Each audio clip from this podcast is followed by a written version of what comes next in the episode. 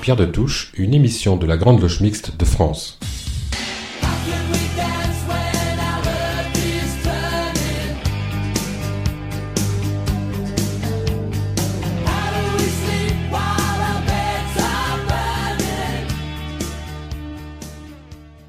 Bonjour à tous, ravi de vous retrouver pour cette nouvelle édition de Pierre de Touche, l'émission hebdomadaire de la Grande Loge Mixte de France. Confrontés à des problèmes de plus en plus complexes et difficiles à surmonter, les décideurs politiques sont amenés à faire toujours davantage appel à des experts, dotés du savoir nécessaire pour éclairer les choix. Le recours à l'expertise est effectivement devenu un exercice imposé, une étape incontournable dans la construction de l'action publique et dans la prise de décision politique. Et la question de la prise en compte des découvertes scientifiques et des avancées de la science dans les prises de décision politiques n'est pas nouvelle. Elle se pose de manière régulière depuis le siècle des Lumières, qui a considéré que la science était la principale source potentielle du progrès de l'humanité tout entière. Toutefois, récemment, cette question s'est à nouveau posée avec une acuité euh, nouvelle. C'est la raison pour laquelle nous avons choisi de consacrer notre débat ce matin aux relations entre les sciences et la politique. Et d'ici là, nous nous intéresserons à Casanova. En deuxième partie d'émission, il sera question de l'OMS, du populisme et de Nietzsche. mais nous parlerons également d'égalité, de solidarité, de masques et de voiles, et bien sûr, surtout même, je dirais, de franc-maçonnerie. Vous êtes sur Radio Delta, vous écoutez Pierre de Touche, nous sommes ensemble pour deux heures. Aventurier vénitien, tour à tour violoniste, écrivain, magicien, espion, diplomate, qui était Casanova? C'est la question que se sont posées Marie-Josée Freling et Gaspard Hubert Lancy-Coco dans leur chronique Le franc-maçon célèbre. Le chevalier de Singa.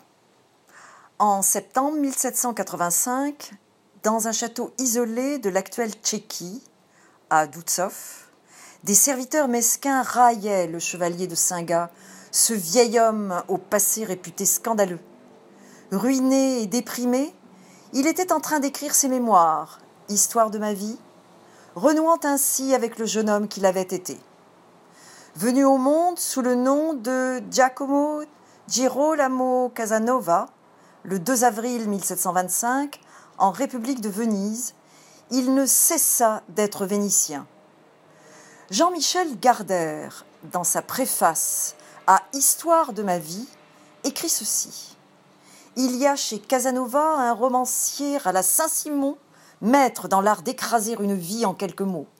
Il y a un romancier balsacien de la durée, des grandeurs aux misères des courtisanes.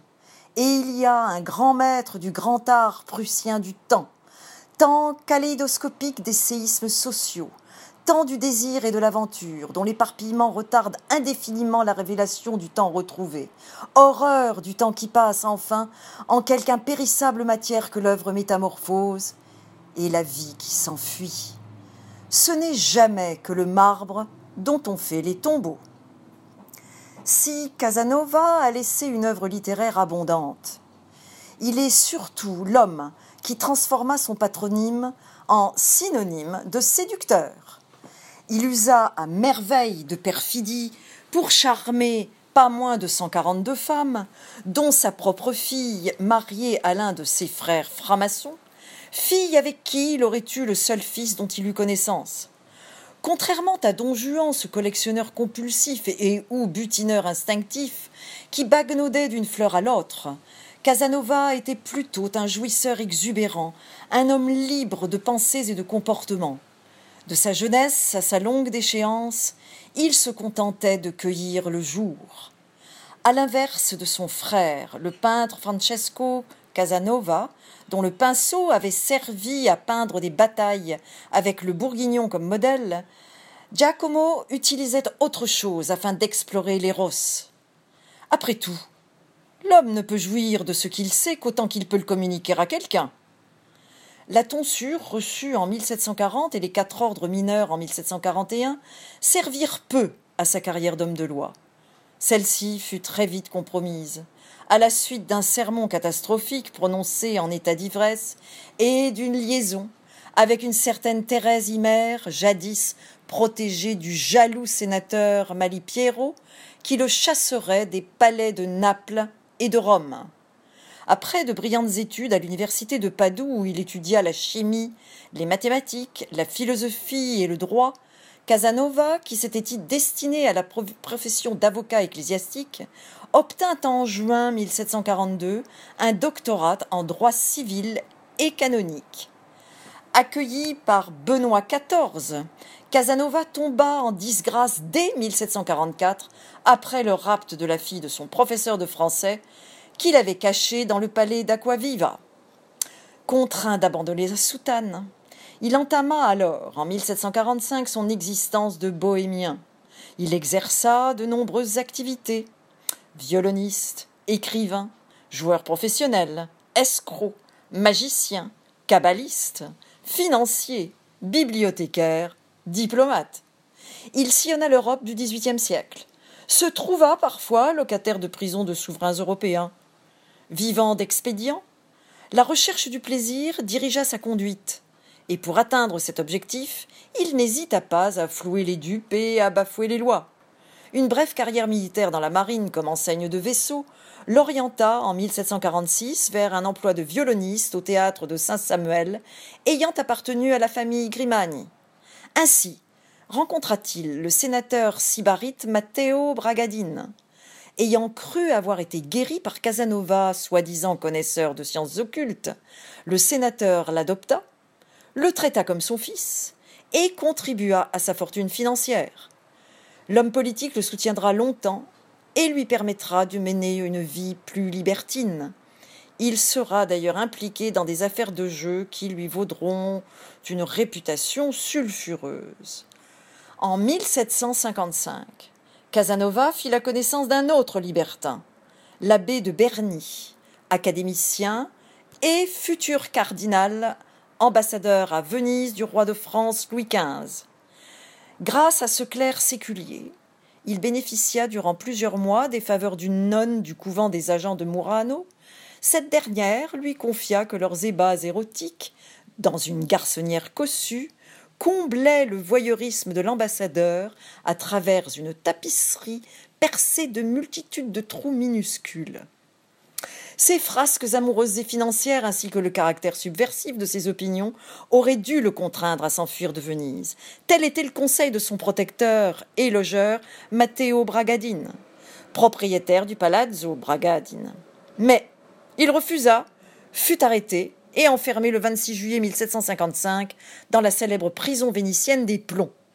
Dans ses mémoires, il raconte que les inquisiteurs d'État avaient diligenté son arrestation pour libertinage, athéisme, occultisme et appartenance maçonnique.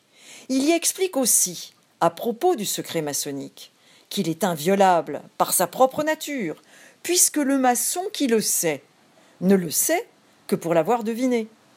Il l'a découvert à force d'aller en loge, d'observer, de raisonner et de déduire.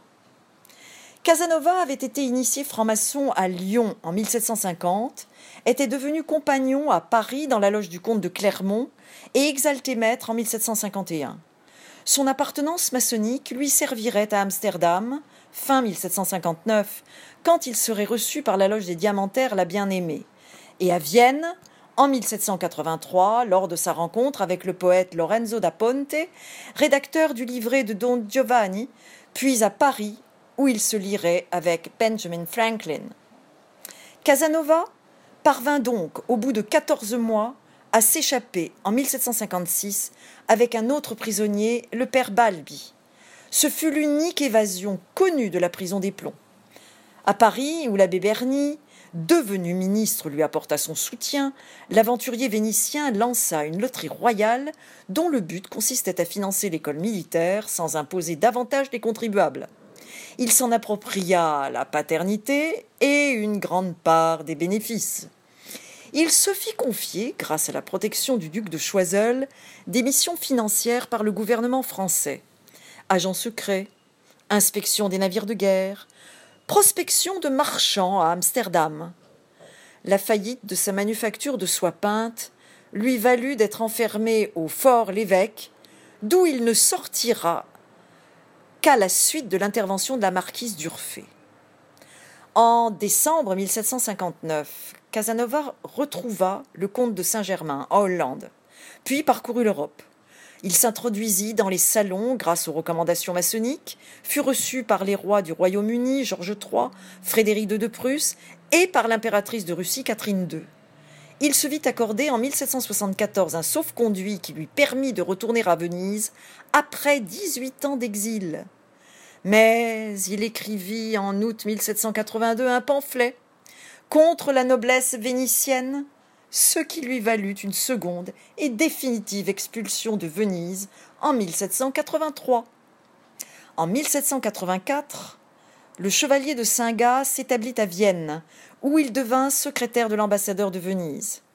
Il rencontra le comte Joseph Karl von Waldstein, franc-maçon féru d'occultisme, qui lui proposa le poste de bibliothécaire dans son château en Bohême, où il s'installa en septembre 1785 pour le restant de ses jours. Quelques douze ans plus tard, une crise d'apoplexie le confina dans son modeste appartement, avec pour tout compagnon un neveu, Carlo Angiolini, et Finette, une chienne. Cloué dans son fauteuil Louis XV, il mourut le 4 juin 1798 et fut inhumé à la sauvette dans un petit enclos funéraire de l'église Santa Barbara de Dutzow. D'après une légende, il aurait décidé, quelques mois après la Révolution française de 1789, de retourner à Venise où il aurait rendu l'âme dans l'anonymat.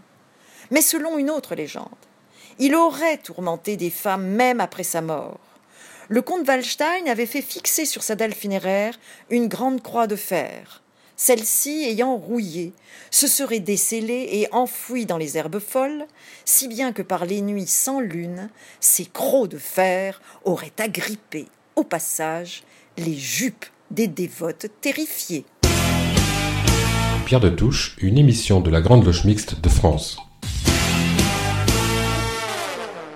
Chaque semaine, Franck Foucret s'interroge sur les liens entre la franc-maçonnerie et la société, ou sur quel rôle euh, a le franc-maçon dans la société. Aujourd'hui, liberté, égalité, fraternité ou solidarité, c'est le titre de sa nouvelle chronique. Liberté, égalité, fraternité. Depuis tout petit, cette devise me rappelle euh, de mauvais souvenirs. Je ne parle évidemment pas de son contenu, mais plutôt de sa vision il faut dire qu'il l'avait gravé juste au-dessus de la porte de l'école. Alors imaginez le lundi matin mon enthousiasme pour cette grande idée révolutionnaire. Ma seule liberté à moi, c'était de rester au lit. Quelques années plus tard, quelle ne fut pas ma surprise de la retrouver en loge. Je me suis aussitôt dit encore une création des maçons. Que nenni Il s'agit d'une récupération, comme euh, la plupart des bonnes idées qu'on retrouve en loge. Cependant, comme je suis plutôt attaché au symbolisme et je crois fermement que les mots ont un sens, je me suis amusé à décortiquer celui de notre belle devise en trois points. Liberté. Les maçons sont-ils libres? Force est de constater qu'ils ont une forte propension à la rébellion contre les injustices et la recherche de liberté. On peut donc conclure que les maçons œuvrent à la liberté. Un point pour les maçons. Égalité les maçons se, considèrent-ils égaux? Vous connaissez tous La ferme des animaux de George Orwell. Lorsque la jument douce demande à l'âne Benjamin de lui dire les commandements inscrits sur le mur, il lui dit qu'il n'en reste plus qu'un seul. Tous les animaux sont égaux, mais certains sont plus égaux que d'autres. Il me semble qu'il s'agit de la même chose chez les porteurs de tabliers. Les grades constituent bien souvent une justification de séparation des classes. On peut aussi parler des comparaisons qui existent entre les obédiences. Demandez à des frères reconnus par nos compatriotes britanniques ce qu'ils pensent des maçons qui pratiquent mon rite, celui de Memphis Misraïm. Vous verrez aussitôt un petit rictus condescendant apparaître. Vous pouvez aussi demander à des frères qui, dans leur grande mansuétude, ont accordé le rite d'adoption à nos sœurs en robe noire juste après la guerre. Vous verrez ce même sourire dont je parlais à l'instant. Bon nombre de frères ne prennent pas la franc-maçonnerie féminine au sérieux. Nous pourrions aussi parler de la manière dont la grande majorité des maçons regardent avec respect et presque convoitise les dignitaires élus. On pourrait presque croire parfois qu'ils ont été envoyés sur Terre par une force divine, tant ils sont différents des petits, des, des sans grades ou des sans dents dans certains cas. Tout cela pour dire que si vous voyez une égalité en franc-maçonnerie, il faut me donner l'adresse car je ne l'ai pas encore vue. Parlons enfin de la fraternité. Le dictionnaire nous dit qu'il s'agit de l'expression du lien affectif et moral qui unit une fratrie et par extension désigne aussi un lien de solidarité et d'amitié. Alors, je me suis mis en recherche des réalisations ou des implications officielles de structures maçonniques en matière de solidarité. Les dix plus grosses associations du pays sont la Croix-Rouge, Association des paralysés de France, Médecins sans frontières, Action contre la faim, les Restos du Cœur, le Secours catholique, l'Association française contre la myopathie, la Ligue contre le cancer, le Secours populaire et Médecins du Monde. J'ai eu beau chercher, aucune trace de tablier autre que ceux pour faire la vaisselle. Alors je me suis mis à nouveau en recherche de structures officielles pour la réinsertion des maçons en difficulté. Là encore, à part quelques micro-organisations locales qui font ce qu'elles peuvent avec très peu de moyens, aucune solidarité fraternelle nationale. Très déçu d'être resté sur ma faim, je vais partager avec vous une proposition qui pourrait faire son chemin. Et si dans notre devise maçonnique, on remplaçait le fameux terme égalité, totalement utopique et mensonger, par solidarité cela permettrait peut-être de donner un réel sens à ce célèbre fraternité qui nous est si cher. Bon, je dois vous laisser, je vais faire une maraude avec une association de mon quartier. Bonne soirée, à bientôt.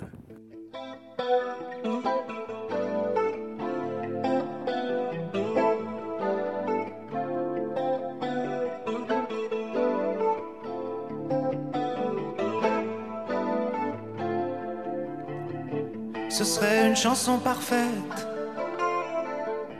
un truc profond pour tous les gens de la planète. Mettons.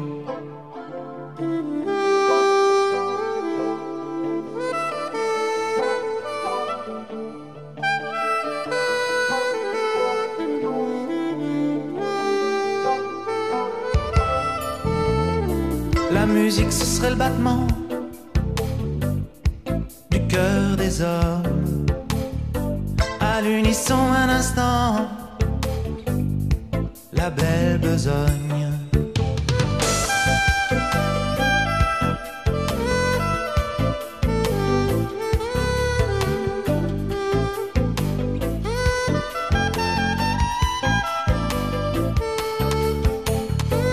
Les paroles, elles sont faciles.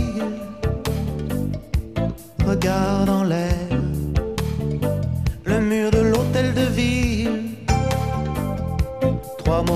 Les paroles, elles sont faciles. Regarde en l'air. Le mur de l'hôtel de ville.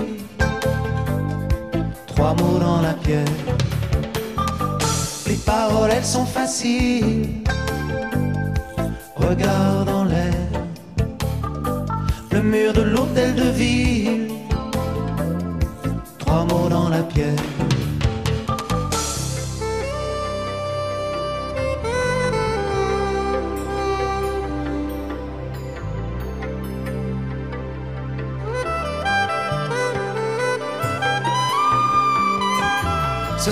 Une chanson parfaite,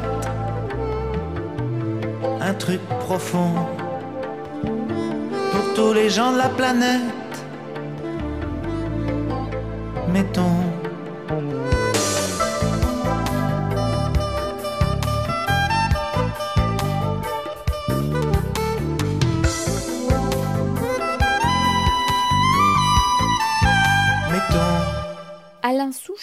Interprétait la chanson parfaite. Pour la chronique Je suis franc-maçon et alors, Claire Donzel a souhaité aller à la rencontre d'un frère du Grand Orient qui réside en Haute-Savoie, Jacques de Buire. Elle l'a notamment interrogé sur sa démarche. On écoute euh, Jacques de Buire. Jacques de Buire, vous êtes franc-maçon en Haute-Savoie. Par quelle démarche êtes-vous entré en franc-maçonnerie? Oh, C'est une démarche un peu plus naturelle. Bon, j'avais des parents ouverts qui m'ont inculqué des valeurs de partage. Je rends hommage aussi à mes enseignants, à mes éducateurs. J'ai eu de la chance. Pas avec tous, mais avec un certain nombre. Euh, le hasard de rencontres aussi, qui ont entraîné des choix. Bon.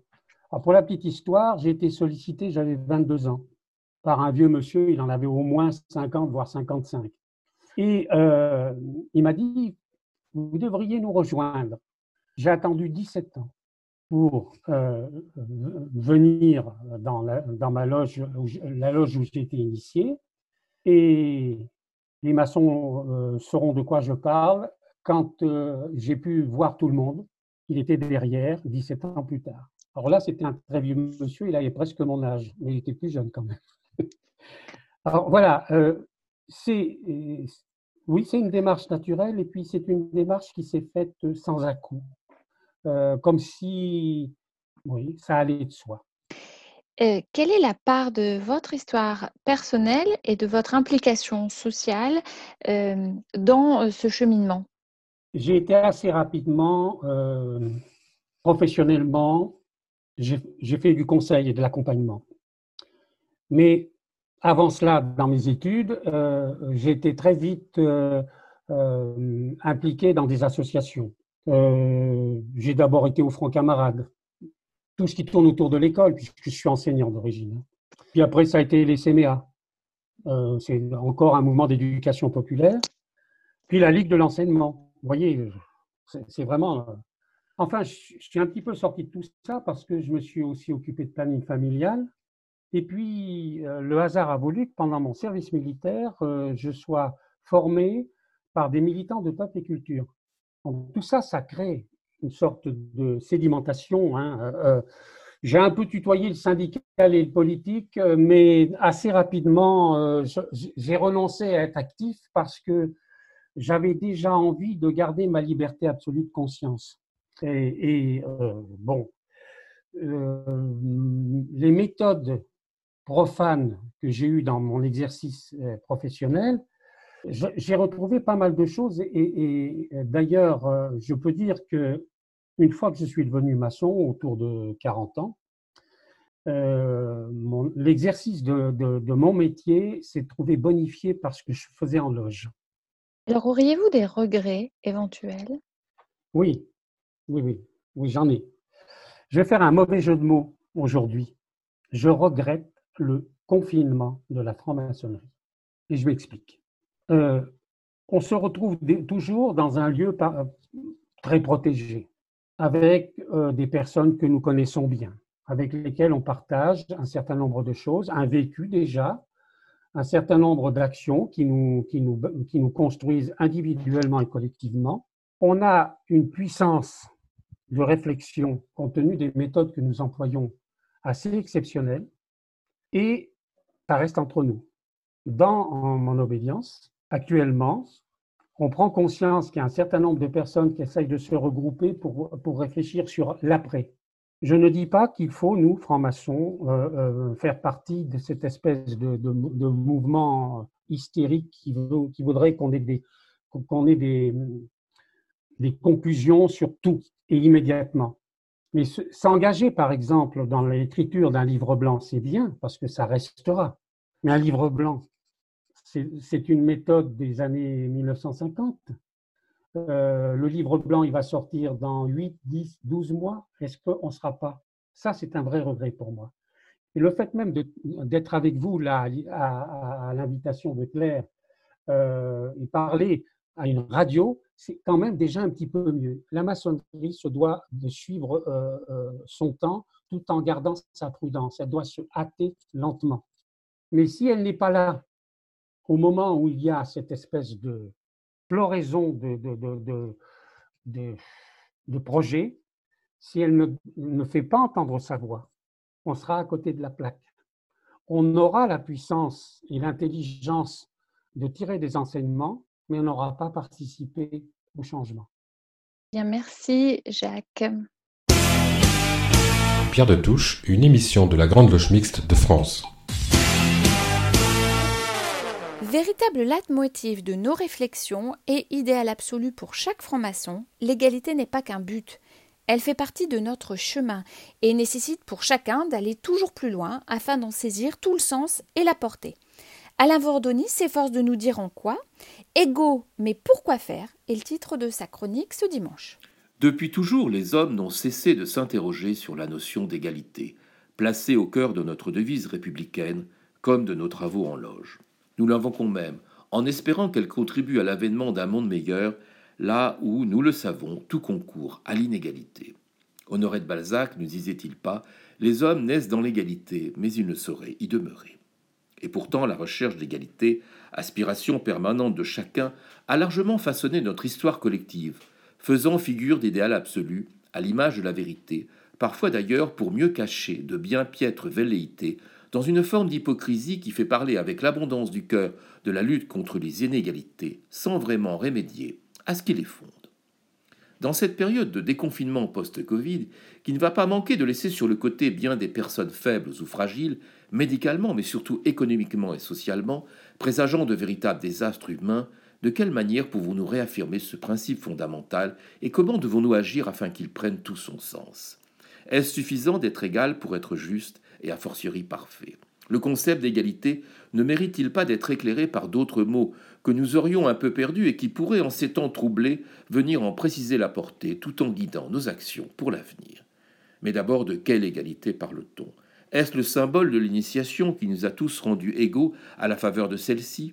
Cette égalité n'est-elle pas partie intégrante de notre démarche maçonnique par la connaissance d'abord de nous-mêmes, puis de tout ce qui nous entoure? Il y a assurément un premier travail d'égalité à entreprendre dans notre parcours, faisant de l'égalité une aspiration autant qu'un devoir. Ces choses étant dites, tout cela ne fait pas d'emblée de chacun de nous des êtres agissant au service de l'égalité, quand bien même nous en mesurons l'entendu de l'égalité des êtres libérés de toute forme d'esclavage, y compris moderne, à l'égalité des droits, des sexes, des chances, et à bien d'autres encore. Aecus, en latin, qui donnera égalité, nous avait certes entrevoir le caractère égal, telle une ligne symbolique de départ, en théorie identique pour chacun d'entre nous, mais surtout la notion d'équité, qui pose clairement la question des moyens, ainsi que du champ dans lequel ce principe devra s'appliquer.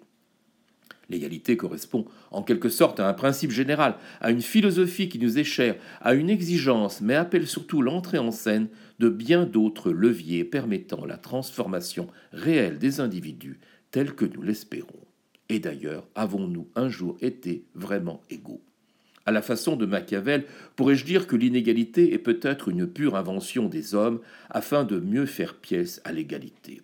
Au-delà de cette formulation un brin provocatrice, aborder ce sujet revient pour un franc-maçon à confronter son formidable idéal à la dure réalité profane et à s'interroger sur ce qu'on pourrait nommer l'égalité spéculative qui nous occupe en loge face à l'égalité opérative qui nous attend à la porte du temple. À nous les métaux, le fanatisme et l'ambition déréglée dans nos sociétés qui fabriquent chaque jour de nouvelles inégalités. Est-ce là le fruit de l'individualisme forcené, du repli sur soi que la période de confinement aura peut-être d'ailleurs dangereusement renforcé, de la cupidité et de l'égoïsme ambiant dont nous peinons souvent à nous rendre compte? À l'heure de la solidarité, nous semblons parfois bien impuissants à contrecarrer cette avalanche de faits et le principe d'égalité paraît bien émoussé, presque même vide de sens dans certains cas. Nous avons cependant conscience d'appartenir à une communauté de destin où l'égalité demeure un concept essentiel, mais auquel nous devons clairement ajouter une dimension morale, celle donc de l'équité. Là où l'égalité reste avant tout une notion juridique, l'équité représente ici une vertu consistant à mesurer notre conduite à l'aune de ce qui est juste ou injuste. Nous sommes dès lors à la recherche de la vérité et de la justice, dans un subtil équilibre qui mêle démarches collectives et individuelles.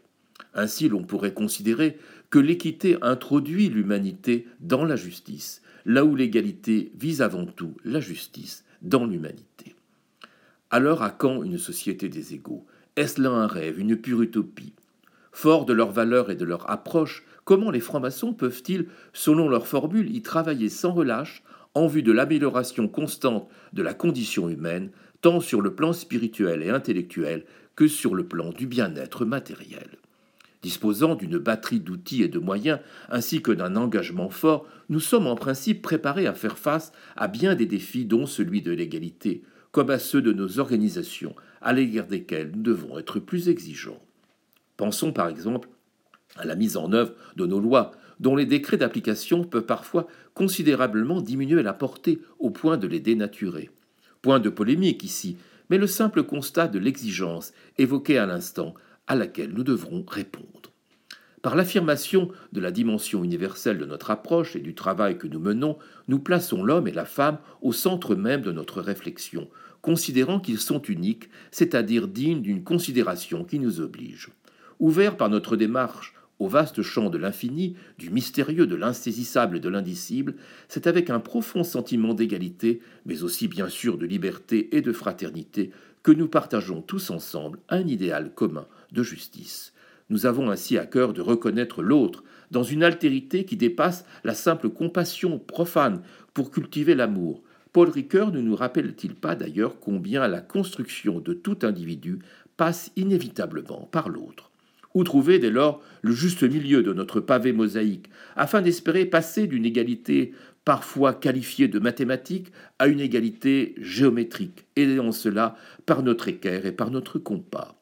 Car si pour Jean-Jacques Rousseau l'homme est profondément perfectible, M. de la Bruyère ne manque pas toujours de nous souligner que l'on est homme, et j'ajouterai volontiers libre, que lorsque l'on est équitable.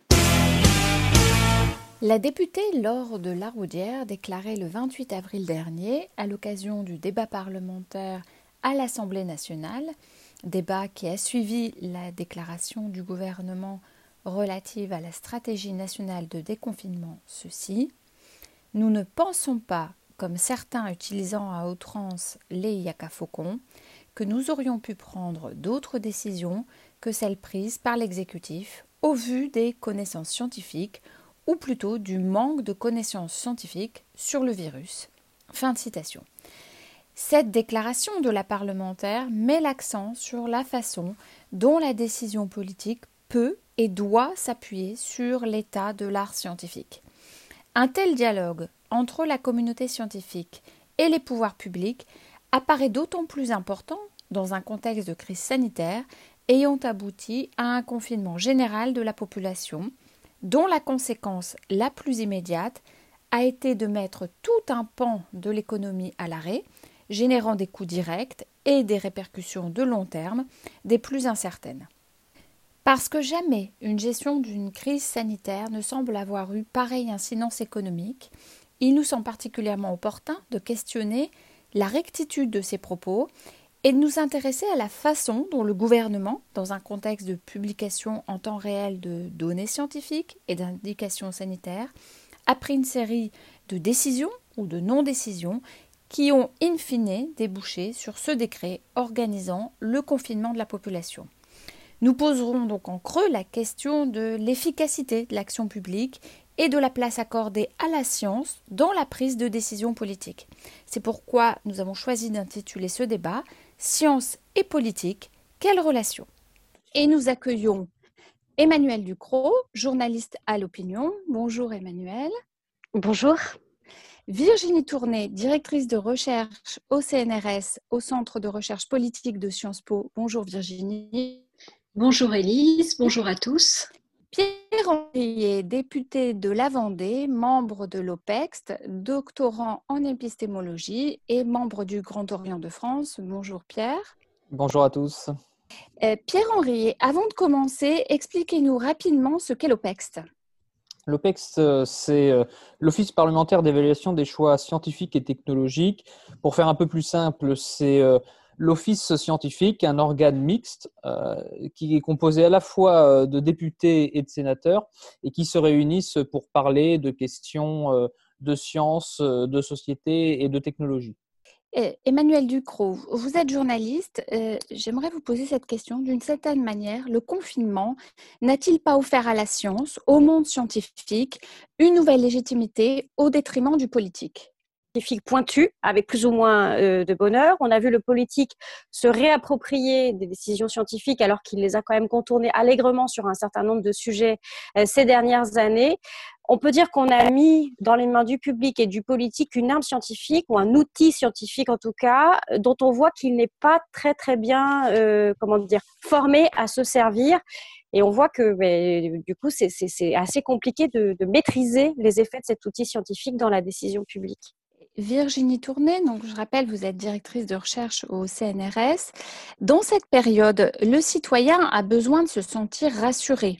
L'attitude de l'exécutif n'a-t-elle pas renforcé les inquiétudes par son impréparation, les masques, le manque de lits en soins intensifs, etc., alors que le monde scientifique a, lui, donné l'image de la maîtrise, de l'adaptation dans des conditions difficiles, voire de l'abnégation du monde médical alors, il est vrai qu'il y a une forte insécurité, une défiance très marquée des Français vis-à-vis de leurs gouvernants, mais elle ne se structure pas aussi franchement sur une opposition entre le pouvoir exécutif et les mondes de la médecine. il, est clair que l'information gouvernementale n'a pas convaincu grand monde en France, et la crise est à la fois révélatrice des écueils du néolibéralisme. Hein. On a vu que bah, le retrait de l'État, le retrait des logiques de l'intérêt général, ça ne marche pas, mais elle est aussi révélatrice des dysfonctionnements de l'État-providence, hein, notamment à travers, bon, ben, on a vu les conditions déplorables de travail du, personnel de santé. Alors, le, le problème, c'est que ces écueils ne touchent pas seulement nos représentations politiques, mais aussi, et, et je dirais même surtout, l'organisation concrète des pouvoirs publics. Ce sont les défaillances bureaucratiques qui entament le moral des Français, donc toutes, toutes ces pesanteurs de nos administrations, de nos comités théodules qui crachent de la normes et des, contraintes réglementaires en continu. Alors, et, on le voit à contrario, dans le monde médical, ceux qui recueillent le plus de sympathie, ce sont les personnels soignants. Et, non seulement parce qu'ils ont été ou parce qu'ils sont les plus exposés aux risques sanitaires, mais aussi parce qu'ils ont dû faire avec les moyens du bord. Et mon inquiétude euh, en tant, en tant à la fois euh, de, chercheurs et de citoyens, bah, c'est de savoir comment ce malaise bureaucratique va se traduire sur un plan électoral. Notre baromètre de confiance politique au CEVIPOF montre qu'un nombre assez significatif de Français préférerait plus d'efficacité et moins de démocratie. Donc, nous ne sommes pas à l'abri de la tentation d'un libéralisme autoritaire qui verrait un pouvoir central fort, dirigiste, euh, une critique marquée des élites, de l'expertise, c'est-à-dire de toutes les productions instituées de la science. Et on le vérifie d'ailleurs aujourd'hui par le fait que la jonction entre l'expertise scientifique et la décision publique se fait de plus en plus mal parce que le jugement démocratique intervient fortement en matière de choix scientifiques et technologiques. On voit la séduction qu'exercent certaines thérapies non homologuées comme, comme la chloroquine, euh, mais aussi euh, les fermetures de centrales nucléaires. Et Emmanuel Ducrot, euh, je voudrais vous poser une question à propos de la communication scientifique. Tout autant le monde scientifique que le monde politique a besoin de communiquer, souvent d'une manière contradictoire. La recherche qui a besoin de discrétion, du temps long, ne risquait-elle pas de pâtir de la pression aux résultats rapides qu'elle subit actuellement? C'est la question des, temps il y a effectivement deux échelles de temps euh, qui rentrent en collision et qui ne se comprennent pas. Euh, la décision politique est souvent une décision qui est prise en réaction face à une situation. Le temps, le temps de la recherche scientifique, lui, c'est un temps long parce qu'il faut euh, expérimenter un peu partout pour parvenir à un consensus. Ça, c'est une chose qui prend du temps. C'est une démarche qui est aussi, elle, aussi assez normée. Et on se rend compte que là, et notamment sur cette histoire de chloroquine que Virginie Tournet évoquait juste, juste à l'instant, qu'il ne suffit pas d'une étude pour faire une vérité scientifique, que ça prend du temps. Alors, euh, ces deux mondes qui se rencontrent, qui n'étaient pas habitués à se, parler, euh, qui ont besoin de réponses euh, l'un de l'autre et qui n'arrivent pas à les trouver dans la même échelle de temps. il y a quelques mois, dans la communauté scientifique, une réflexion s'était faite jour sur la façon de communiquer sur la recherche vis-à-vis des médias, vis-à-vis du politique. C'est une, dire, un processus qui était en train euh, de naître, en train d'essayer de trouver des, solutions pour faire comprendre euh, le temps de la recherche, pour faire comprendre euh, l'idée de cet avancement lent, brique par brique, contradictoire de, l'idée scientifique. je pense qu'après la sortie de la crise sanitaire, il va falloir remettre ça sérieusement sur le métier. Le monde scientifique va effectivement devoir apprendre à communiquer en dehors de son cénacle, parce que c'est un monde qui se parle quand même beaucoup à lui-même dans, les publications, etc. Il va falloir recommencer à vulgariser. Et nous, journalistes, alors moi je ne suis pas journaliste scientifique, je suis journaliste économique très intéressée par les questions euh, scientifiques, nous allons aussi devoir recommencer à réfléchir à la manière dont nous parlons de science, dont nous parlons de la construction de la science, de la méthode scientifique. Il va falloir recommencer à parler de cette méthode scientifique et expliquer pourquoi euh, le politique aura beau secouer la science pour lui faire cracher des réponses euh, très rapides, ça ne peut pas fonctionner comme ça. Et il faut que tout le monde comprenne les contraintes de chaque monde pour que ça puisse fonctionner de manière un peu plus, euh, disons, souple, intelligente et sans faire naître des théories du complot. Parce que ce qui naît de la confrontation de ces deux échelles de temps, c'est des théories du complot. Et ça, c'est vraiment, vraiment inquiétant dans le processus démocratique, de mon point de vue. Et alors justement, en se mettant en pleine lumière, le monde scientifique ne risque-t-il pas, risque-t-il pas d'être manipulé au bénéfice d'intérêts politiques ou économiques, euh, exemple les vaccins ou Trump et sa réélection? On est on est vraiment au cœur du, au cœur du sujet. Euh, le sujet chloroquine, pour moi, est un sujet qui est emblématique de tout ça. La science, euh, sur ces thérapies en général, et pas seulement sur la, chloroquine et ses dérivés et ses différents protocoles, a besoin, euh, a besoin de temps, a besoin d'expérimenter. Le politique a besoin de ses réponses.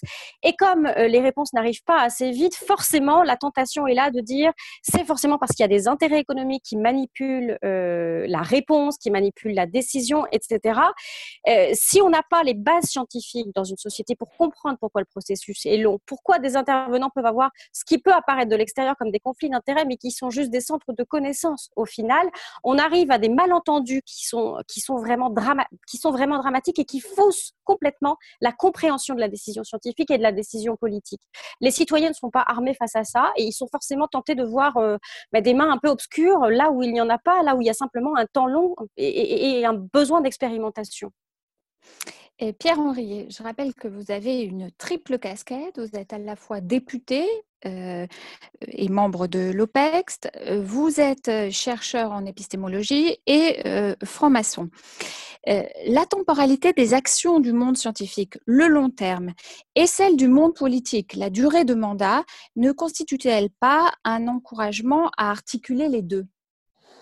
Oui, il est, il est, évident que aujourd'hui, le monde politique et le calendrier politique tournent euh, essentiellement autour euh, du calendrier présidentiel et du quinquennat depuis son instauration. Et donc le temps politique, euh, c'est le temps du mandat présidentiel qui se renouvelle à chaque fois. Et à l'inverse, le, temps de la recherche, c'est un temps long avec un soutien durable de la recherche et dans ces politiques budgétaires. Évidemment, ce sont deux mondes qui se confrontent et qu'il faut pour autant essayer euh, euh, d'y trouver une convergence.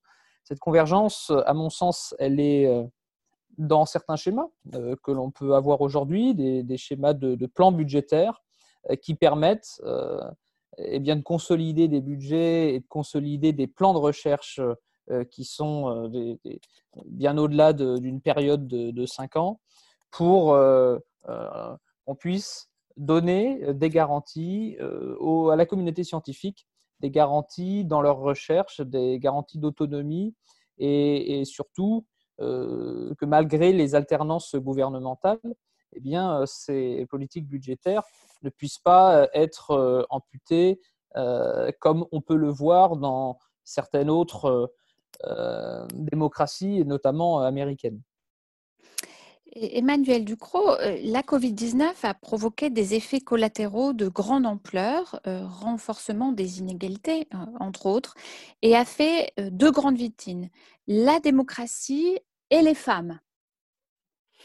Alors, je pense qu'il faut élargir euh, ce, cette, analyse, euh, la Covid-19 a surtout, euh, comment dire, renforcé les inégalités en général. les femmes, ça n'est qu'une partie de cette équation.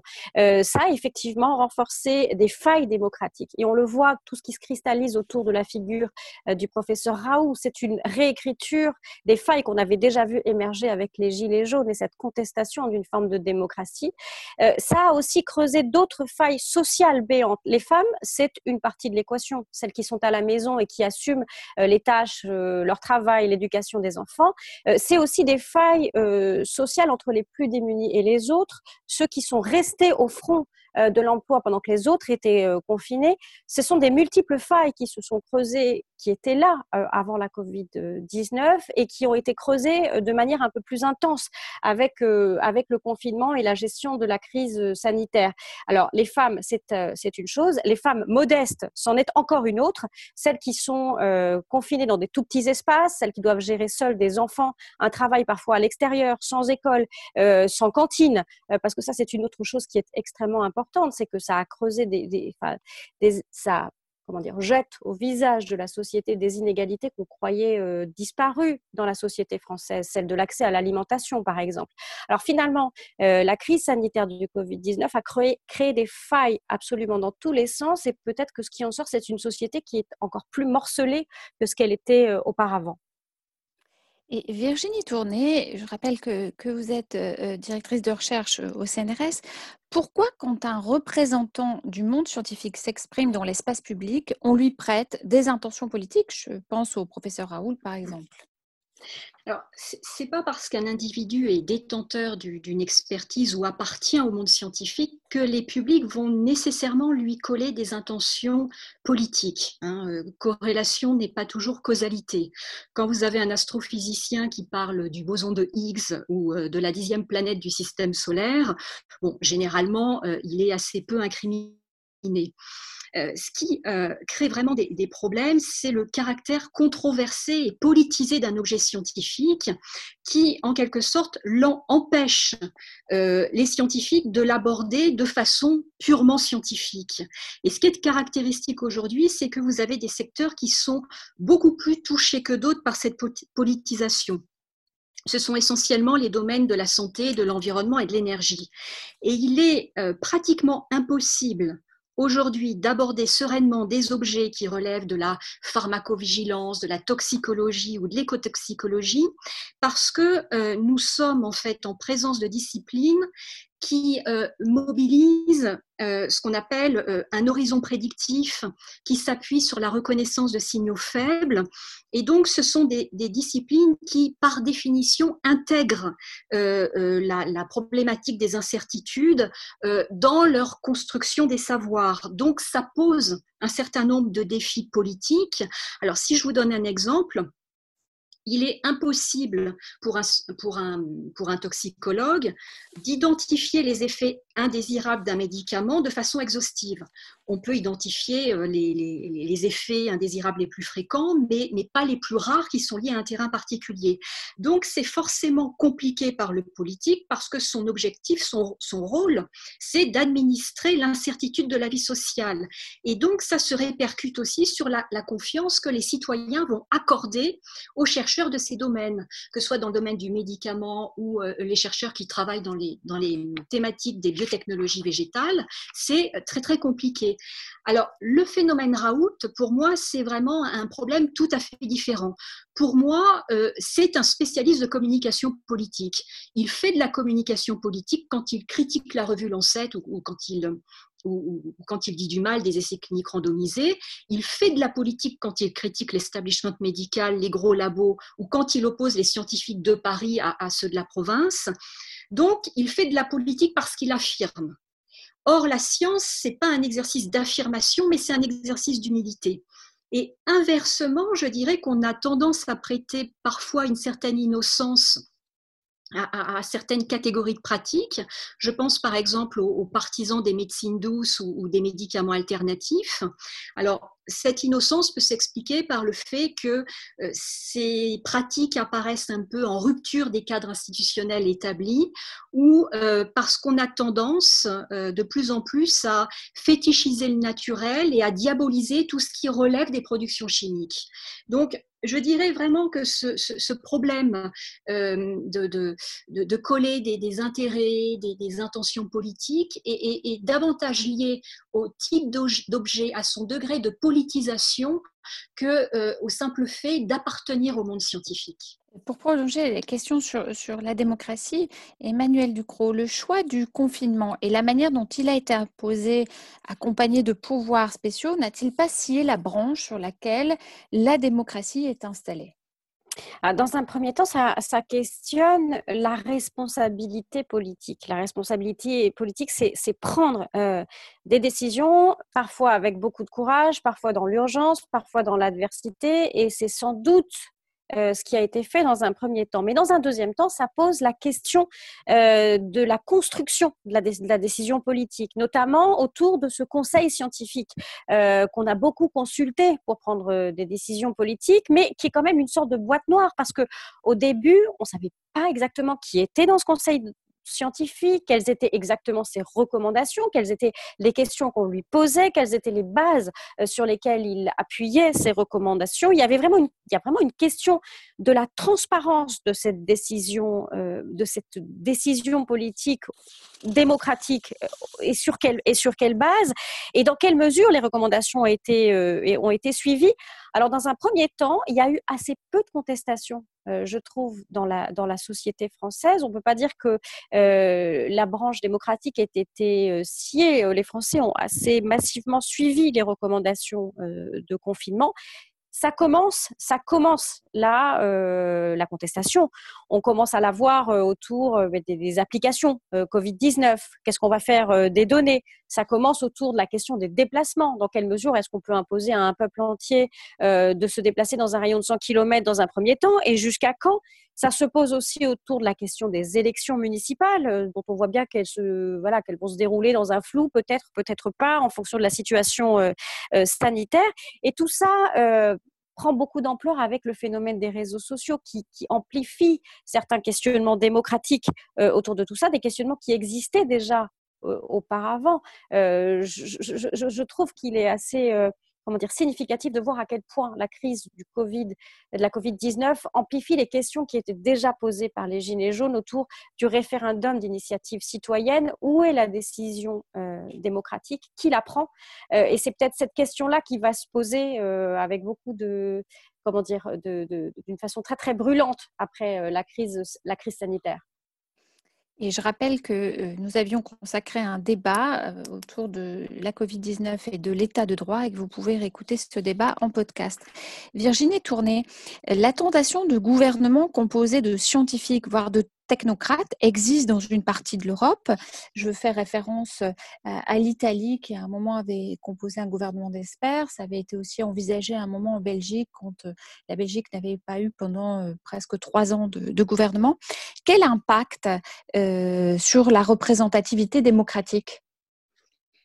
Alors, tout d'abord, il y a une certaine ambiguïté dans, dans ce que l'on met sous le vocable de gouvernement d'experts.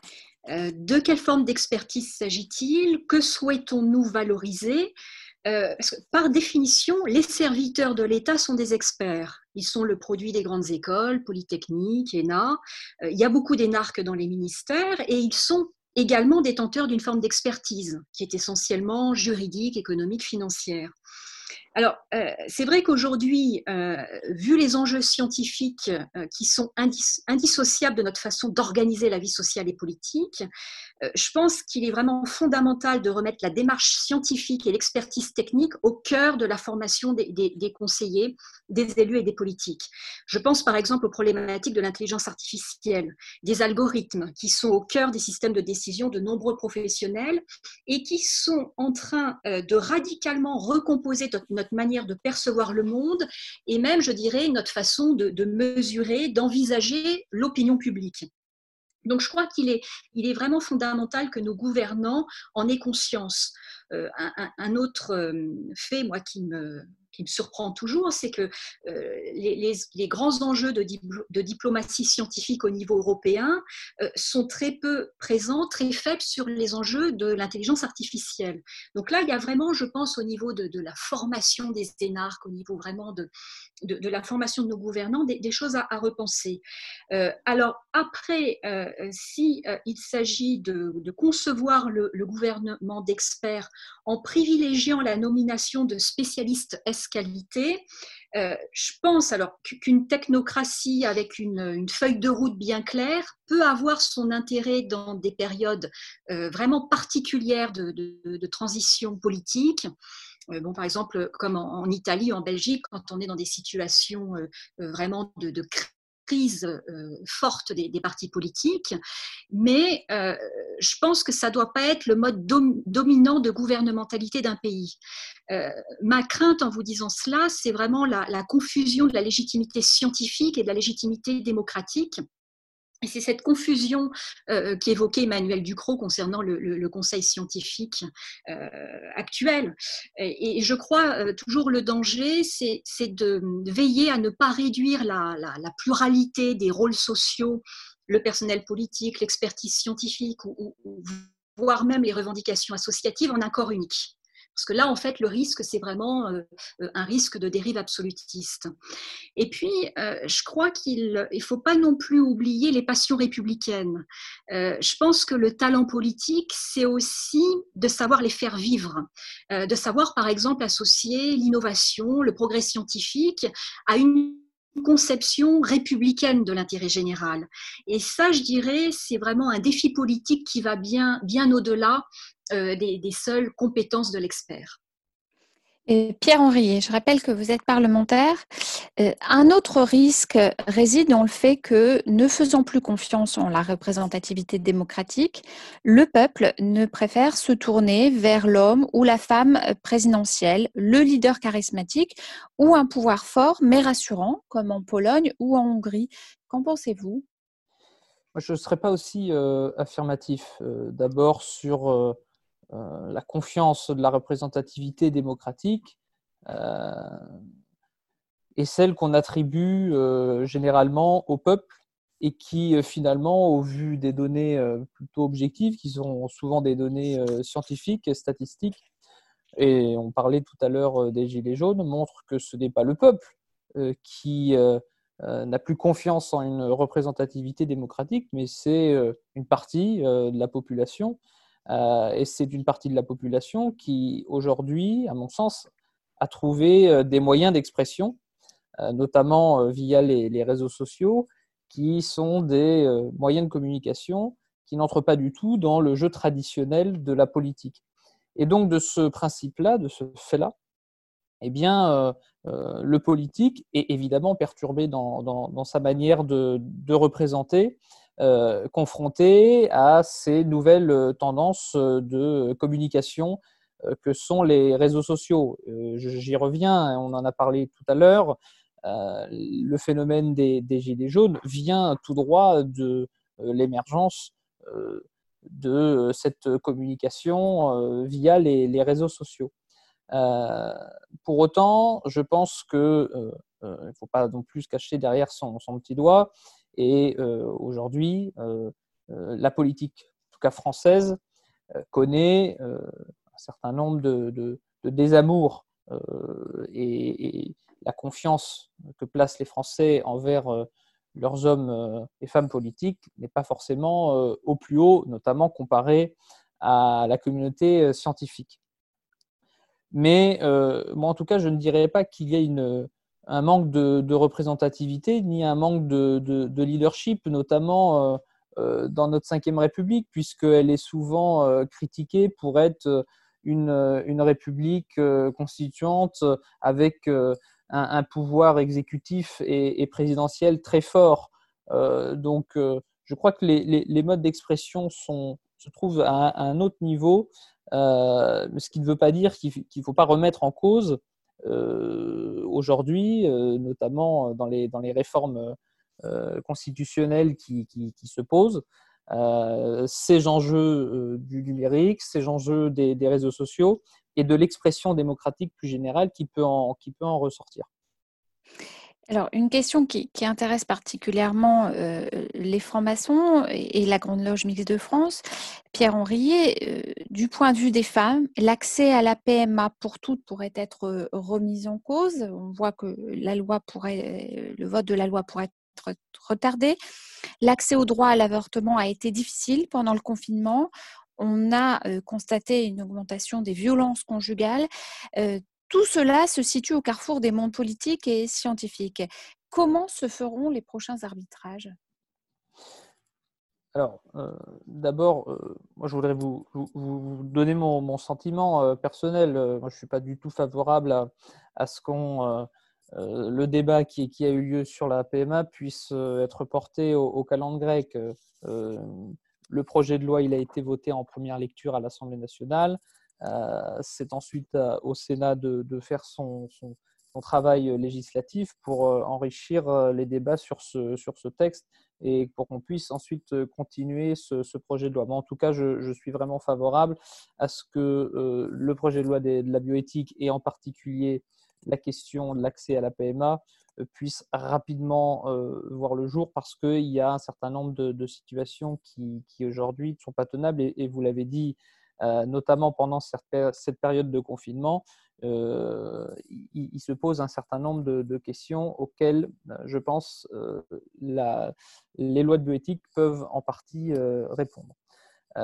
après, sur la question que vous me posez sur, sur les arbitrages, évidemment, c'est au carrefour des mondes politiques et, scientifiques qu'ils se font parce que le politique et le législateur en particulier, quand, quand, il, quand il vote les lois, eh bien, il n'est pas sans savoir qu'il euh, y a tout un processus euh, législatif qui se fait en, amont, euh, notamment au travers de, l'OPEX, l'Office scientifique, pour ce qui a concerné donc, la révision des lois de bioéthique, mais plus généralement de, toutes les lois, avec des expertises, avec un certain nombre d'acteurs scientifiques qui sont auditionnés et pour lesquels le législateur ensuite eh, eh bien, euh, va pouvoir conforter son analyse et sa décision politique euh, une fois que euh, le débat les auditions avec les, communautés, la communauté scientifique aura eu lieu. Donc,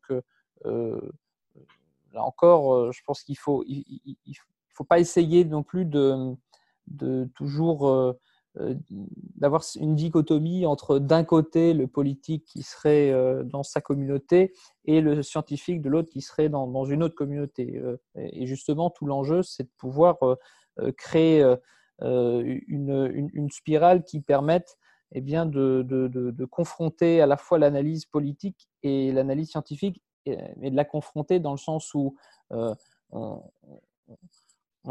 la travaille dans son, dans, son argumentaire plutôt que euh, de l'analyser comme euh, d'un côté la parole politique et de l'autre côté la parole scientifique. Et je me permets de, rebondir également sur ce, que, ce, qui a été évoqué euh, tout à l'heure, à savoir la prise de décision qui est parfois floue et, sur le, sujet que ce soit de la chloroquine ou plus globalement du, de la crise Covid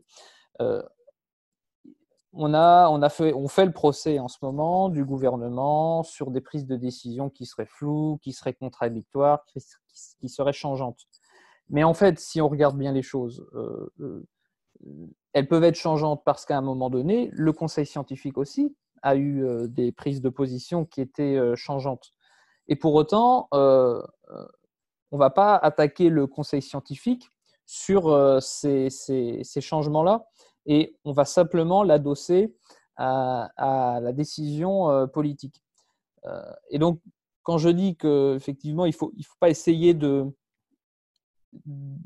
dichotomiser euh, ces deux discours, c'est parce qu'ils sont à la fois complémentaires et tout le travail du discours politique, c'est justement d'englober une partie du discours scientifique, mais aussi législatif, euh, et, parfois un peu trop fortement, et, c'est ce, qui, tend à ce que disait tout à l'heure euh, Virginie Tournay, à avoir une espèce de, euh, travail qui, serait une politique de technocratique, enfin une politique technocratique, mais à l'inverse, si on ne fait qu'écouter le conseil scientifique, on n'est on plus dans une politique démocratique, on est dans une politique scientocratique.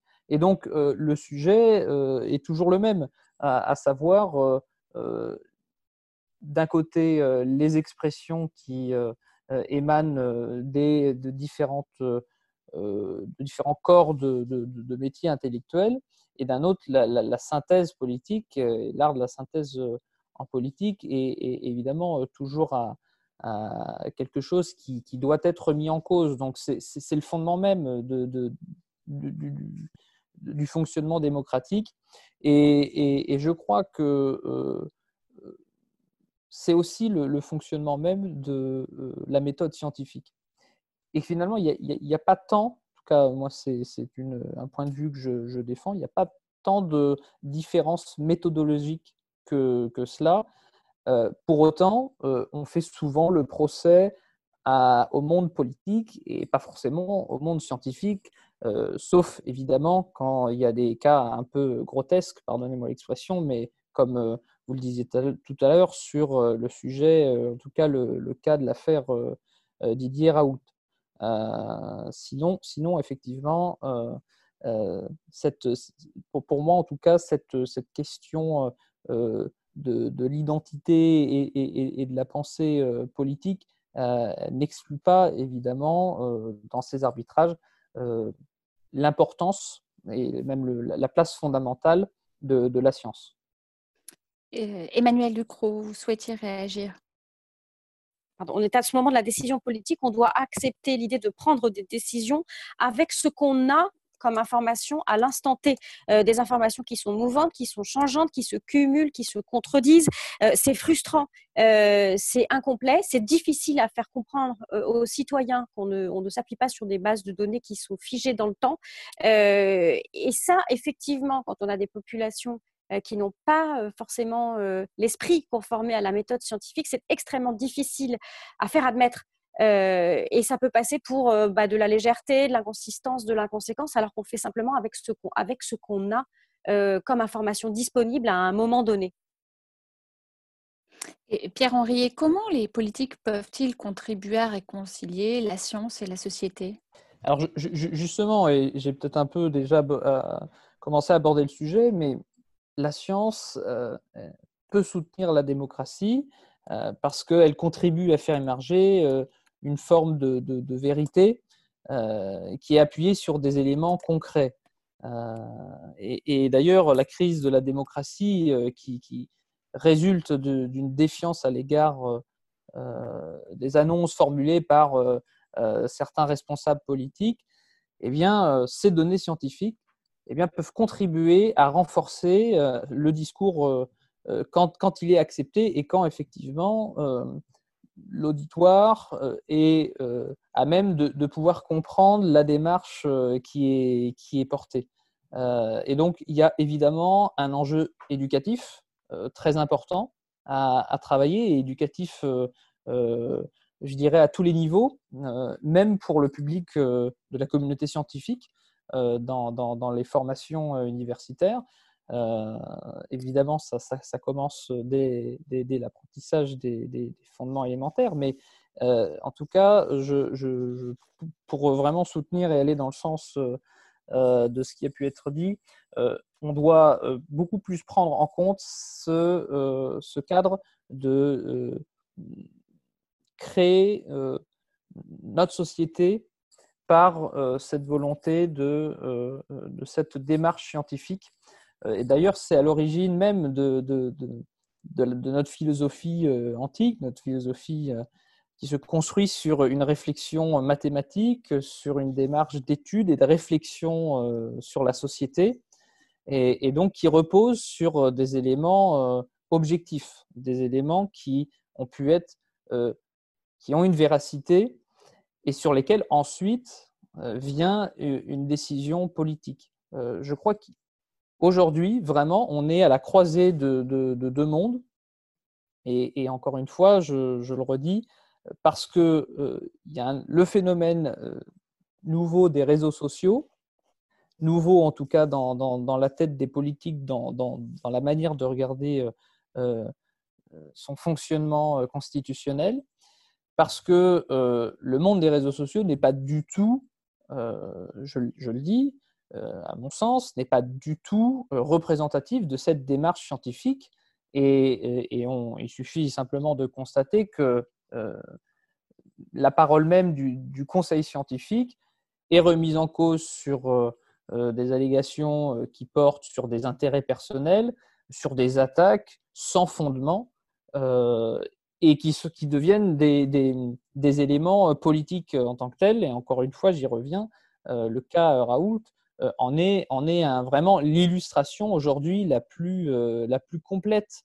et donc, à mon sens, il faut peut-être simplement reposer les bases de la méthode scientifique, se réapproprier aussi dans le monde politique, et moi en tout cas je, milite beaucoup là-dessus au sein de l'Office scientifique, les bases de, cette, méthode scientifique dans la manière de faire euh, de la politique. Et Virginie Tournay le disait tout à l'heure, euh, c'est aussi euh, dans les formations à l'ENA, dans les formations auprès des hauts fonctionnaires, que cette méthode scientifique doit pouvoir eh bien s'ancrer. Alors, avant de continuer ce débat, une pause musicale avec Coldplay, The Scientist. come up to meet you, tell you I'm sorry.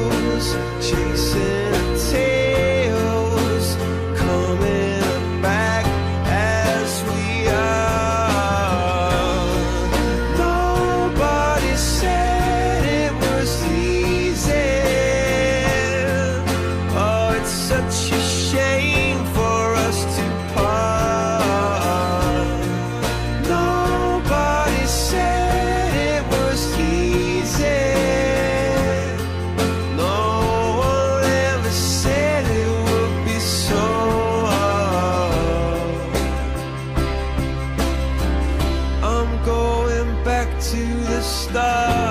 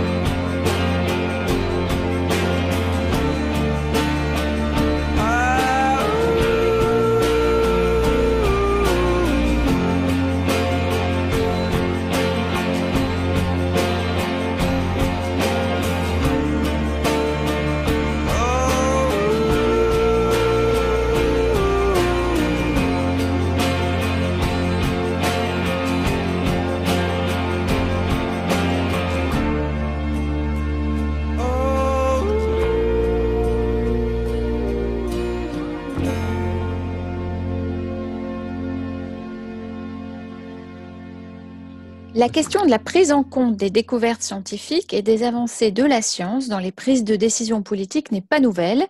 Elle se pose de manière régulière depuis le siècle des Lumières, qui a considéré que la science était la principale source potentielle du progrès de l'humanité tout entière? Toutefois, dans un passé récent, cette question s'est à nouveau posée avec une acuité nouvelle. C'est pourquoi nous avons choisi de consacrer notre débat aujourd'hui à science et politique. Quelle relation Pour en débattre avec nous ce matin, Emmanuel Ducrot, journaliste à l'opinion. Virginie Tourné, directrice de recherche au CNRS, Centre de recherche politique de Sciences Po, et Pierre Henriet, député de la Vendée, membre de l'OPEXT, doctorant en épistémologie et membre du Grand Orient de France. Manuel Ducrot, les grands enjeux du siècle, qu'ils soient climatiques, épidémiologiques ou liés au mouvement de population, ne peuvent se résoudre que grâce à la science? Le climat, les épidémies, les grandes migrations, ce sont des objets scientifiques, mais ce sont des objets scientifiques qui ont des multiples, euh, de multiples angles d'analyse. On peut les envisager sous des angles euh, écologiques, sous des angles économiques, en parlant de la mondialisation, sous des angles aussi médicaux. Alors, ce sont des thèmes qui sont extrêmement complexes et qui ne peuvent euh, se comprendre, euh, s'analyser qu'avec énormément de données en croisant des spécialités vraiment très très diverses. Et clairement, euh, le politique ne suffit pas à appréhender, euh, ces, objets scientifiques, à leur trouver des solutions, il, il. Et on se rend compte qu'il faut que le politique, pour, les, gérer, accepte de se, dépouiller euh, d'une certaine forme d'idéologie pour faire de la place à la science, pour trouver une réponse qui ait un sens et qui est une raison scientifique. Par exemple, prenons le, le, thème du climat sous son angle énergie. Qu'est-ce que c'est la finalité on a admis l'idée qu'il y a un réchauffement climatique contre lequel il faut agir ou avec lequel il faut faire. Euh, qu'est-ce que c'est le but? Est-ce que c'est euh, limiter les émissions de CO2, limiter l'augmentation euh, des, températures, la réponse énergétique, la réponse donc qui passe par le politique en termes d'énergie Ça doit être assez logiquement le nucléaire et pas forcément les éoliennes, puisqu'on sait désormais qu'il faut leur adjoindre des utilisations d'énergie fossile pour les rendre un peu plus pilotables. Alors comment est-ce qu'on articule ça? Avec un choix politique qui est, euh, ben voilà, qui est idéologiquement souvent hostile euh, au nucléaire. Et ça, c'est une, une vraie question de l'articulation de la science et du politique. Sur une autre question qui m'est chère, celle de, celle de, celle de l'agriculture, on est au croisement euh, des thèmes du climat et des thèmes des grandes migrations. Comment est-ce qu'on peut comment est-ce qu'on peut parvenir à nourrir des populations sur place pour éviter qu'elles, qu'elles ne migrent? Euh, et, comment cultiver dans des conditions euh, dégradées, avec peu d'eau, avec euh, des nouveaux ravageurs qui émergent avec le changement climatique. Ça, ça veut dire aussi accepter des nouvelles thématiques de recherche sur les plantes, par exemple. Accepter de faire de la recherche sur les OGM, ça, c'est un gros mot en Europe. Et la politique va devoir se faire violence et penser à la finalité de la recherche scientifique euh, euh, plutôt que d'essayer de faire taire la science sur, des, thèmes, tabous. La politique, dans ce sens-là, redevient quelque chose qui doit s'intéresser à la gestion de la cité, au bien commun et, et pas forcément et plus forcément seulement à la confrontation idéologique. Ça veut dire que la science doit être de nouveau considérée comme un outil de prise de décision et non plus comme une variable d'ajustement des idéologies politiques. Et Virginie Tourné, qu'en pensez-vous euh, La biopolitique et le biopouvoir qui l'accompagnent vont-ils prendre le pas sur la gestion politique? Alors, en fait, moi, je, me méfie un peu de, ces termes euh, attrape-tout, euh, un peu, un peu totalisant, biopolitique, biopouvoir. je m'en méfie parce que ce sont des termes qui souvent introduisent des ruptures là où les transformations ne sont pas nécessairement aussi radicales. C'est le cas également de, des notions type homme augmenté, Hein, euh, qui est souvent associé au développement des interfaces homme-machine. Bon, moi, je porte des lunettes, je considère que je suis une femme augmentée et euh, les, gens qui portent des lunettes ne, datent pas du, du 20-21e siècle. Alors, euh, je crois qu'il faut un peu peut-être remettre les choses en perspective et, la gestion politique d'une société est depuis longtemps celle d'une gestion organique des populations. Alors cette gestion, euh, elle a été plus ou moins réussie, plus ou moins aboutie, mais elle a commencé quand le concept de population est rentré en politique au XVIIIe siècle. Donc c'est à ce moment-là qu'on a vu les premières quantifications associées au peuple avec les indicateurs de natalité, de mortalité qui se sont progressivement euh, affinés. Donc on est depuis longtemps dans une forme de euh, rationalisation politique du biologique. Euh, euh, aussi tous les débats euh, autour des liens entre l'émergence des épidémies, des épisodies et le changement climatique, bon, tout ça, c'est des choses qui sont absolument pas nouvelles. Mais globalement, on peut dire aussi qu'il y a eu un accompagnement on pourrait dire, heureux des populations par, la science ces deux derniers siècles, si on se réfère à l'allongement de l'espérance et, de la qualité de vie. Alors là où il y a peut-être euh, pour moi une rupture, c'est que la santé aujourd'hui apparaît de plus en plus comme étant une norme civique extrêmement structurante. Alors on le voit amplifié avec la pandémie, avec euh, les gestes barrières, avec euh, même les, transformations des rituels de vote, avec euh, toutes ces, précautions contre, contre l'épidémie. mais aussi la santé, en fait, on voit que elle devient une sorte de finalité en soi, presque à faire passer avant le bonheur. Mais bon, le euh, elle est une condition au bonheur, mais elle n'est pas nécessairement euh, sa finalité. Et alors, le, problème, c'est que ce, changement de paradigme euh, se traduit au niveau des, attentes que les citoyens peuvent avoir vis-à-vis de l'État, notamment au travers de, la gestion des risques. Autant il revient à la puissance publique d'administrer les risques collectifs en, fournissant les, moyens à sa population de se, se protéger en fonction de l'état des connaissances à un moment donné, autant euh, c'est pas la puissance publique de pouvoir anticiper les événements quand, ce n'est pas possible de pouvoir le faire. Et c'est euh, euh, là, on est, on est vraiment dans cette situation typique où la pandémie relève de l'aléa naturel qui n'est pas prévisible. Donc, l'État, l'humanité ne peut être tenu pour responsable de sa survenue. Mais moi, ce qui me frappe à la fois dans les réseaux sociaux, dans les médias et, dans le monde politique, c'est qu'on voit surgir des propos aberrants du type punition de la nature face aux pratiques humaines. Donc, euh, moi, si vous voulez, le, changement de paradigme euh, auquel on assiste aujourd'hui, ça, pose un certain nombre de, problèmes euh, et, je ne vois pas véritablement comment les résoudre, notamment cette espèce d'exigence collective de sécurisation maximale. Comment la puissance publique peut-elle l'apporter sans que cela n'interfère à un moment avec nos libertés publiques? Euh, donc voilà, c'est une question euh, qui, est, difficile parce que si on, l'inscrit dans la longue durée historique, euh, je dirais qu'au moins depuis les Lumières, la, science a accompagné les, grands enjeux populationnels, mais on assiste aujourd'hui à une, transformation, à un changement de paradigme dans la façon dont on pense le rôle de la science dans la gestion des risques et dans la façon, je dirais, de conduire nos vies. Et Pierre Henriet, quelle est la place de l'intelligence artificielle dans les approches scientifiques et politiques? Alors, c'est vraiment une, une approche tout à fait euh, novatrice euh, parce qu'elle euh, pose des, nouvelles questions d'abord sur l'éthique et des usages. L'intelligence artificielle occupe une place décisive dans la définition des, politiques publiques qui vont être amenées à, être porté dans les, années à venir. Euh, à titre d'exemple, et pour prendre un exemple actuel, euh, l'initiative franco-allemande pour faire face à la crise du Covid-19 intègre euh, la question de l'intelligence artificielle. D'abord en tant qu'outil, et, outil pour garantir la, cybersécurité des, citoyens, et notamment via la mise en place au côté français de l'application Stop Covid. D'ailleurs, il y a des, débats, euh, euh, des débats dans, la conception de l'éthique du numérique qui sont euh, radicalement différentes entre la France, la position de la France sur ce sujet et la position allemande. Mais c'est également un, outil indispensable dans l'approche et dans le vecteur du développement économique. et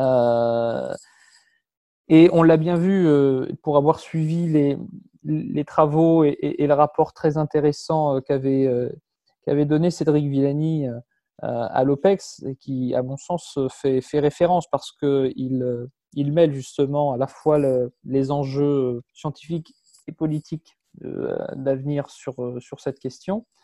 il y a l'enjeu de l'indépendance. l'indépendance, d'abord vis-à-vis des outils, parce que l'enjeu de, de l'intelligence artificielle va évidemment poser la question de la souveraineté euh, de, chaque euh, État.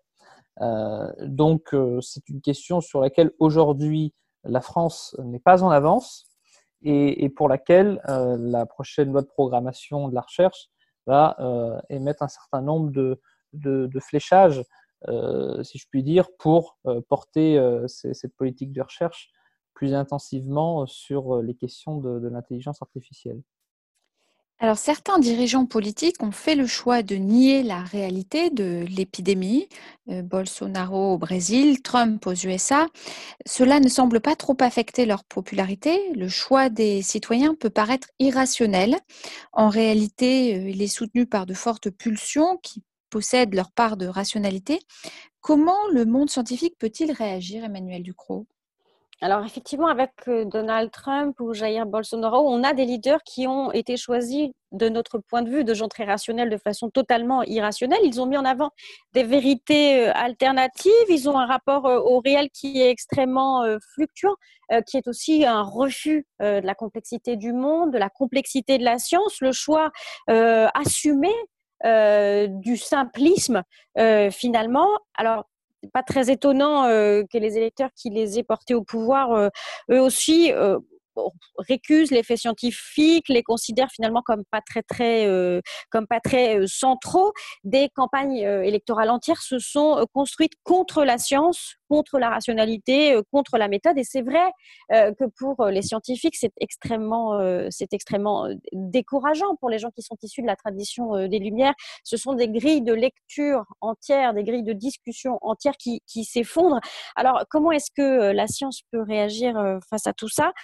Imposer les faits, c'est compliqué euh, dans la mesure de tout ce qu'on a dit euh, jusqu'ici, euh, le temps long que ça nécessite, le consensus que ça nécessite aussi, et puis tous ces discours parasites qui émergent sur les conflits d'intérêts, sur les manipulations économiques on a face à soi, quand on est scientifique, quand on est rationnel, des gens euh, qui balaient d'un revers de main. Ça fait des conversations qui sont absolument impossibles à conclure de façon euh, rationnelle.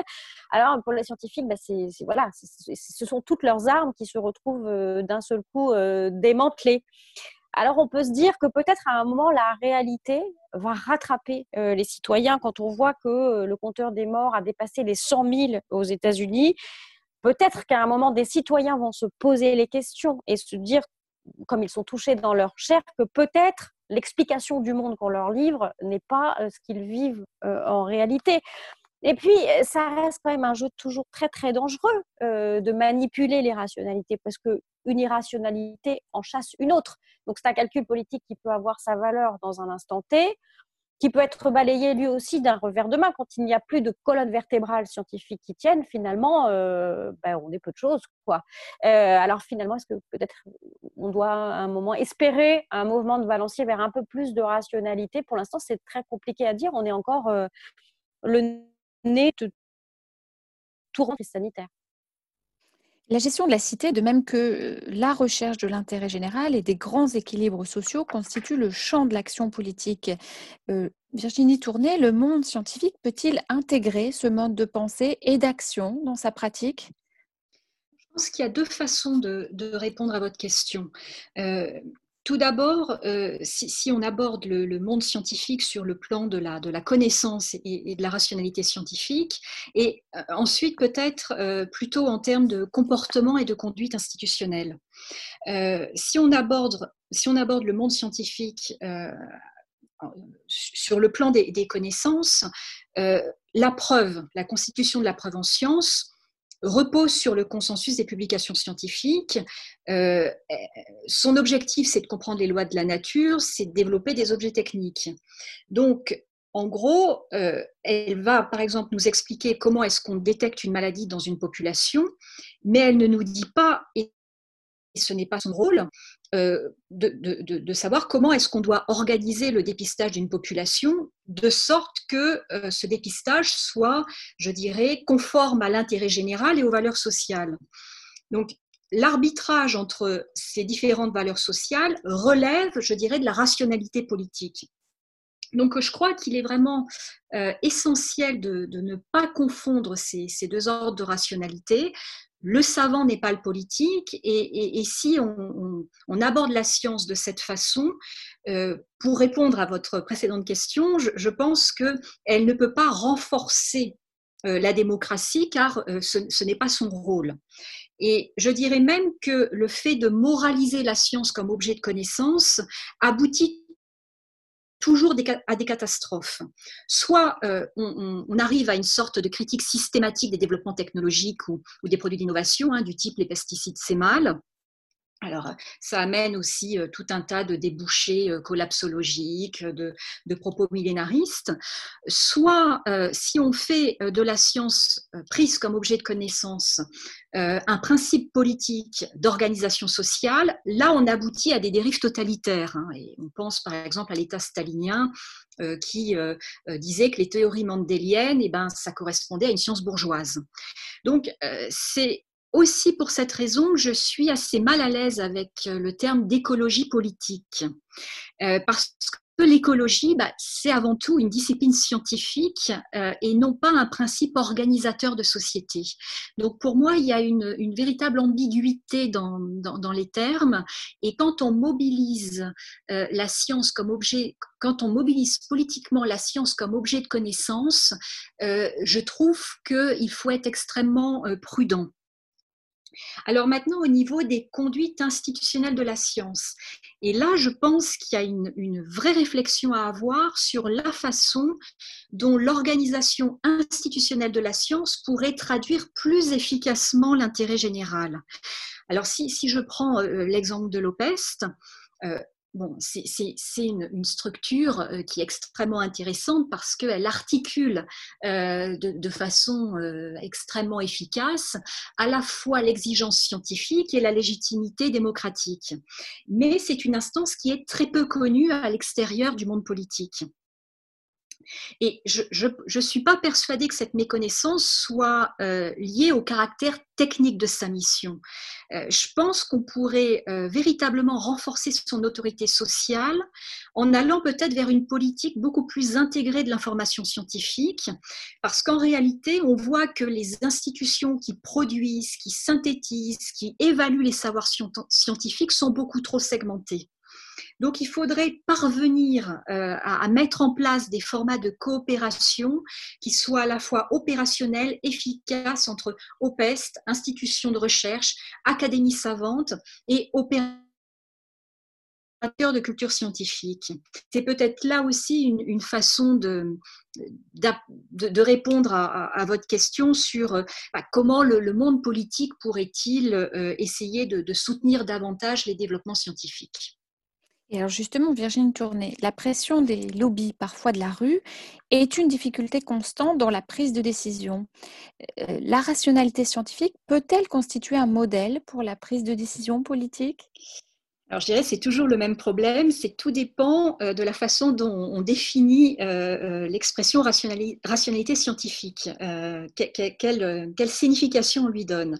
Alors, s'il s'agit de la, de la place de l'esprit critique, du doute raisonnable, de l'histoire et de la de la place des grands principes républicains dans la conduite des politiques, oui, euh, cette rationalité-là est vraiment indispensable et, ça a été dit euh, dans, la conduite, l'évaluation des, politiques publiques. Alors, s'il s'agit euh, d'envisager la rationalité scientifique comme une approche scientifique de la vie sociale et politique. Donc là, c'est tout ce qui recouvre, je dirais, le domaine des, sciences dites humaines et sociales. Euh, tout l'enjeu, et il est complexe, c'est de parvenir à mettre ces disciplines euh, au cœur de l'évaluation des politiques publiques de façon efficace.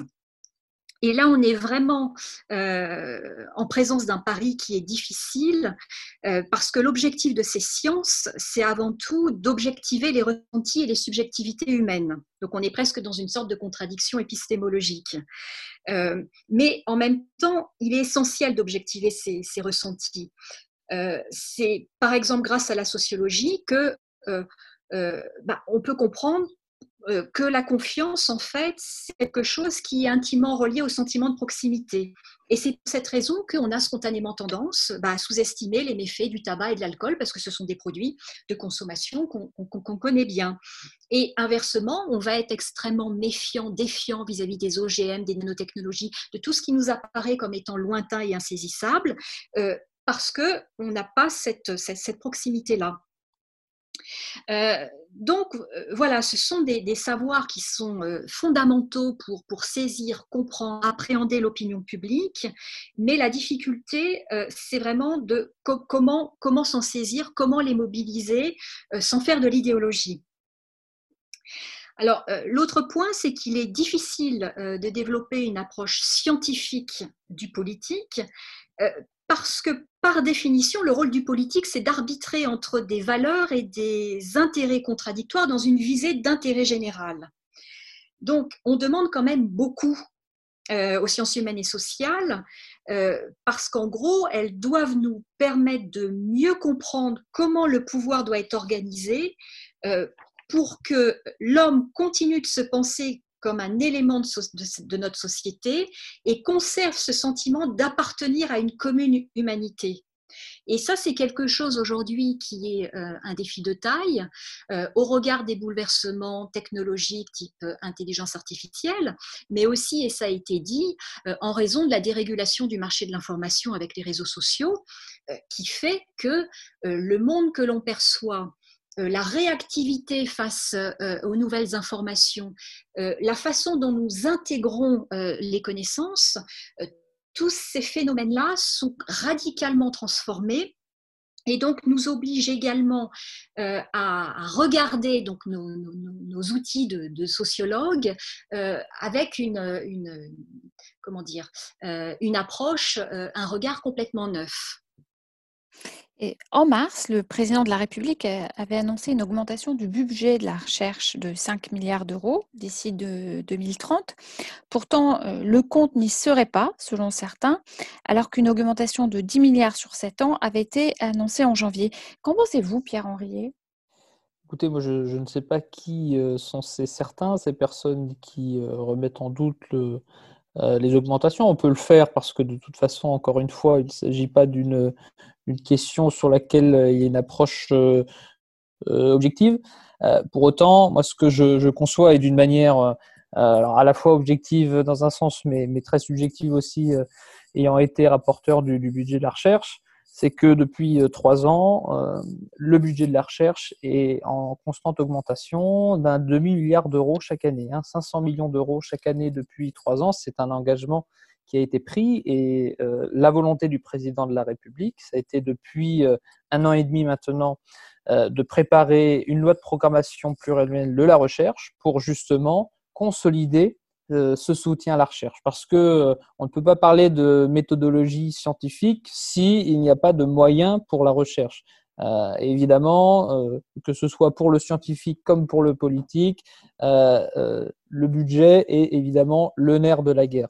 En tout cas, moi, ce que je veux réaffirmer, c'est que à la fois euh, la loi de programmation pluriannuelle de la recherche est intégrée au calendrier législatif, même si en ce moment, euh, avec la crise du Covid, euh, ce calendrier législatif est un peu perturbé.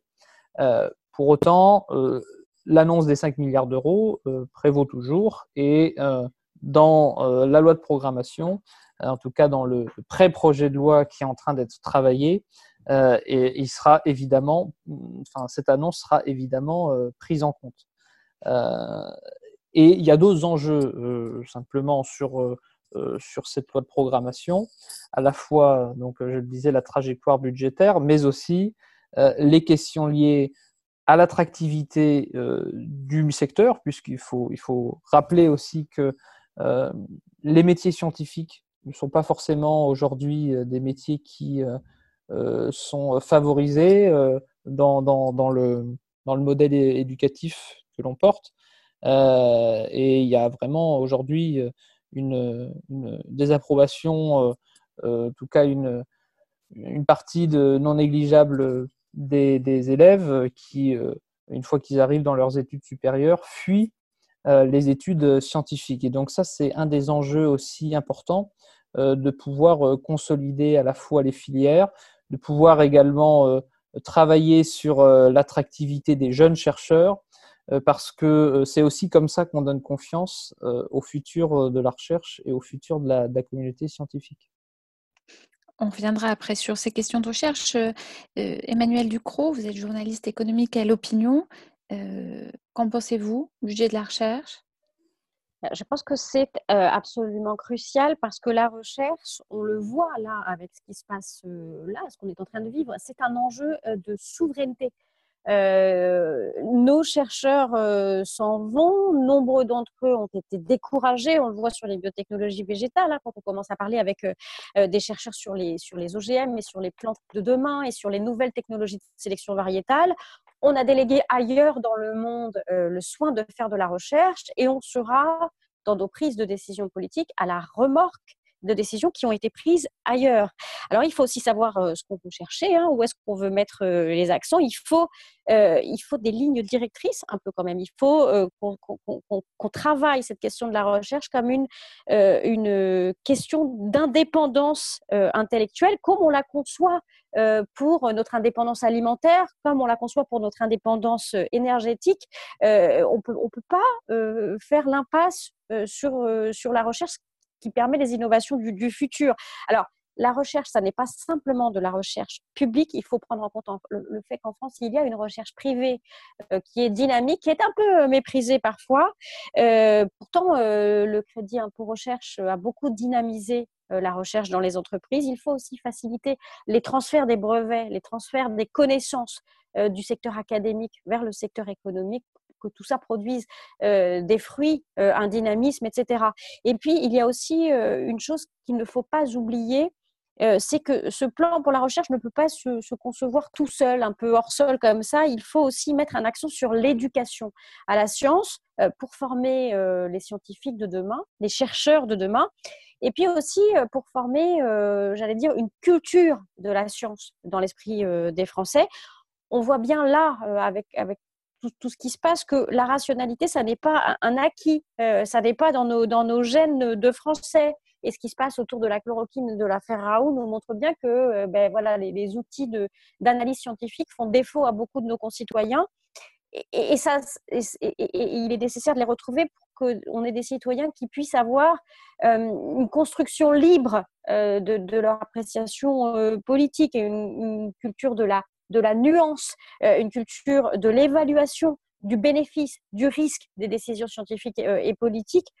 Euh, sinon, on aboutit à des, prises de position qui sont complètement aberrantes au vu des objectifs qui sont poursuivis. Euh, alors, dans le prolongement de ce que disait Emmanuel Ducrot à l'instant, euh, en matière d'éducation et de culture, en 2018, la ministre de l'Enseignement supérieur et de la Recherche avait présenté un plan national pour la science ouverte, visant à ce que les résultats de la recherche soient ouverts à tous, chercheurs, entreprises, citoyens, sans entrave, sans délai et sans paiement. Qu'en est-il aujourd'hui, Pierre Henriet Écoutez, ce, sujet est toujours euh, à l'ordre du jour et d'ailleurs les, euh, euh, premiers projets de recherche depuis ces annonces sont des projets de recherche dont les données sont, publiques. Et d'ailleurs ça participe de la question de l'intégrité scientifique qui est un vrai sujet à part entière sur lequel on pourrait discuter pendant, pendant des heures parce qu'aujourd'hui ce sujet de l'intégrité scientifique euh, est, trop peu euh, euh, pensé, même ne serait-ce que dans, la communauté scientifique elle-même. Et, on le voit bien, les référents intégrité scientifique ne sont pas tous présents dans les établissements universitaires ou dans les laboratoires scientifiques. Donc, c'est un sujet, la recherche ouverte, la publication des données qui euh, est un enjeu aussi de transparence et de retour à la confiance. Retour à la confiance qui, euh, pour prendre un, exemple en date, puisqu'il est actuellement débattu au sein de l'Assemblée sur l'enjeu de Stop Covid, il y a eu la volonté également de publier ces données, publier les données d'une application, en tout cas de sa construction algorithmique, pour justement donner de la confiance. Et donc, je pense que en matière de politique comme en matière de, de science, l'enjeu de, l'ouverture des données est un enjeu essentiel pour qu'on puisse vraiment se, poser dans, ces questions et répondre à ces questions de l'enjeu de l'intégrité scientifique. Alors, on a parmi nous aujourd'hui euh, un membre du CNRS, mais c'est à Pierre-Henri que je vais poser cette question. En octobre 2019, le CNRS a célébré à l'occasion de son 80e anniversaire la fête de la science.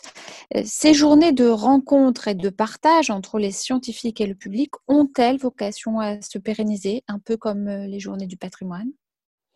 Je dirais même plus qu'à se pérenniser, il faudrait, à mon sens, continuer et, même aller au-delà de, ce qu'est aujourd'hui la, fête de la science.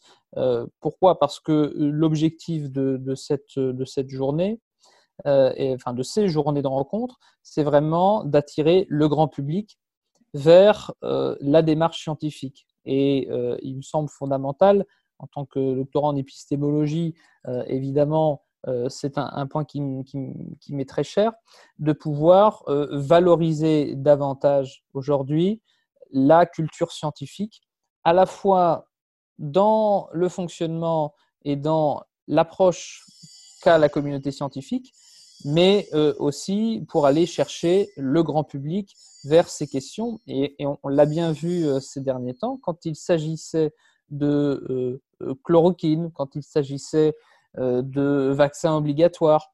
Euh, eh bien, euh, ces questions et cette culture scientifique doit imprégner davantage la population française pour que les débats ne, s'arrêtent pas à, des débats de, croyances, mais, mais qu'ils puissent vraiment se fonder sur un savoir.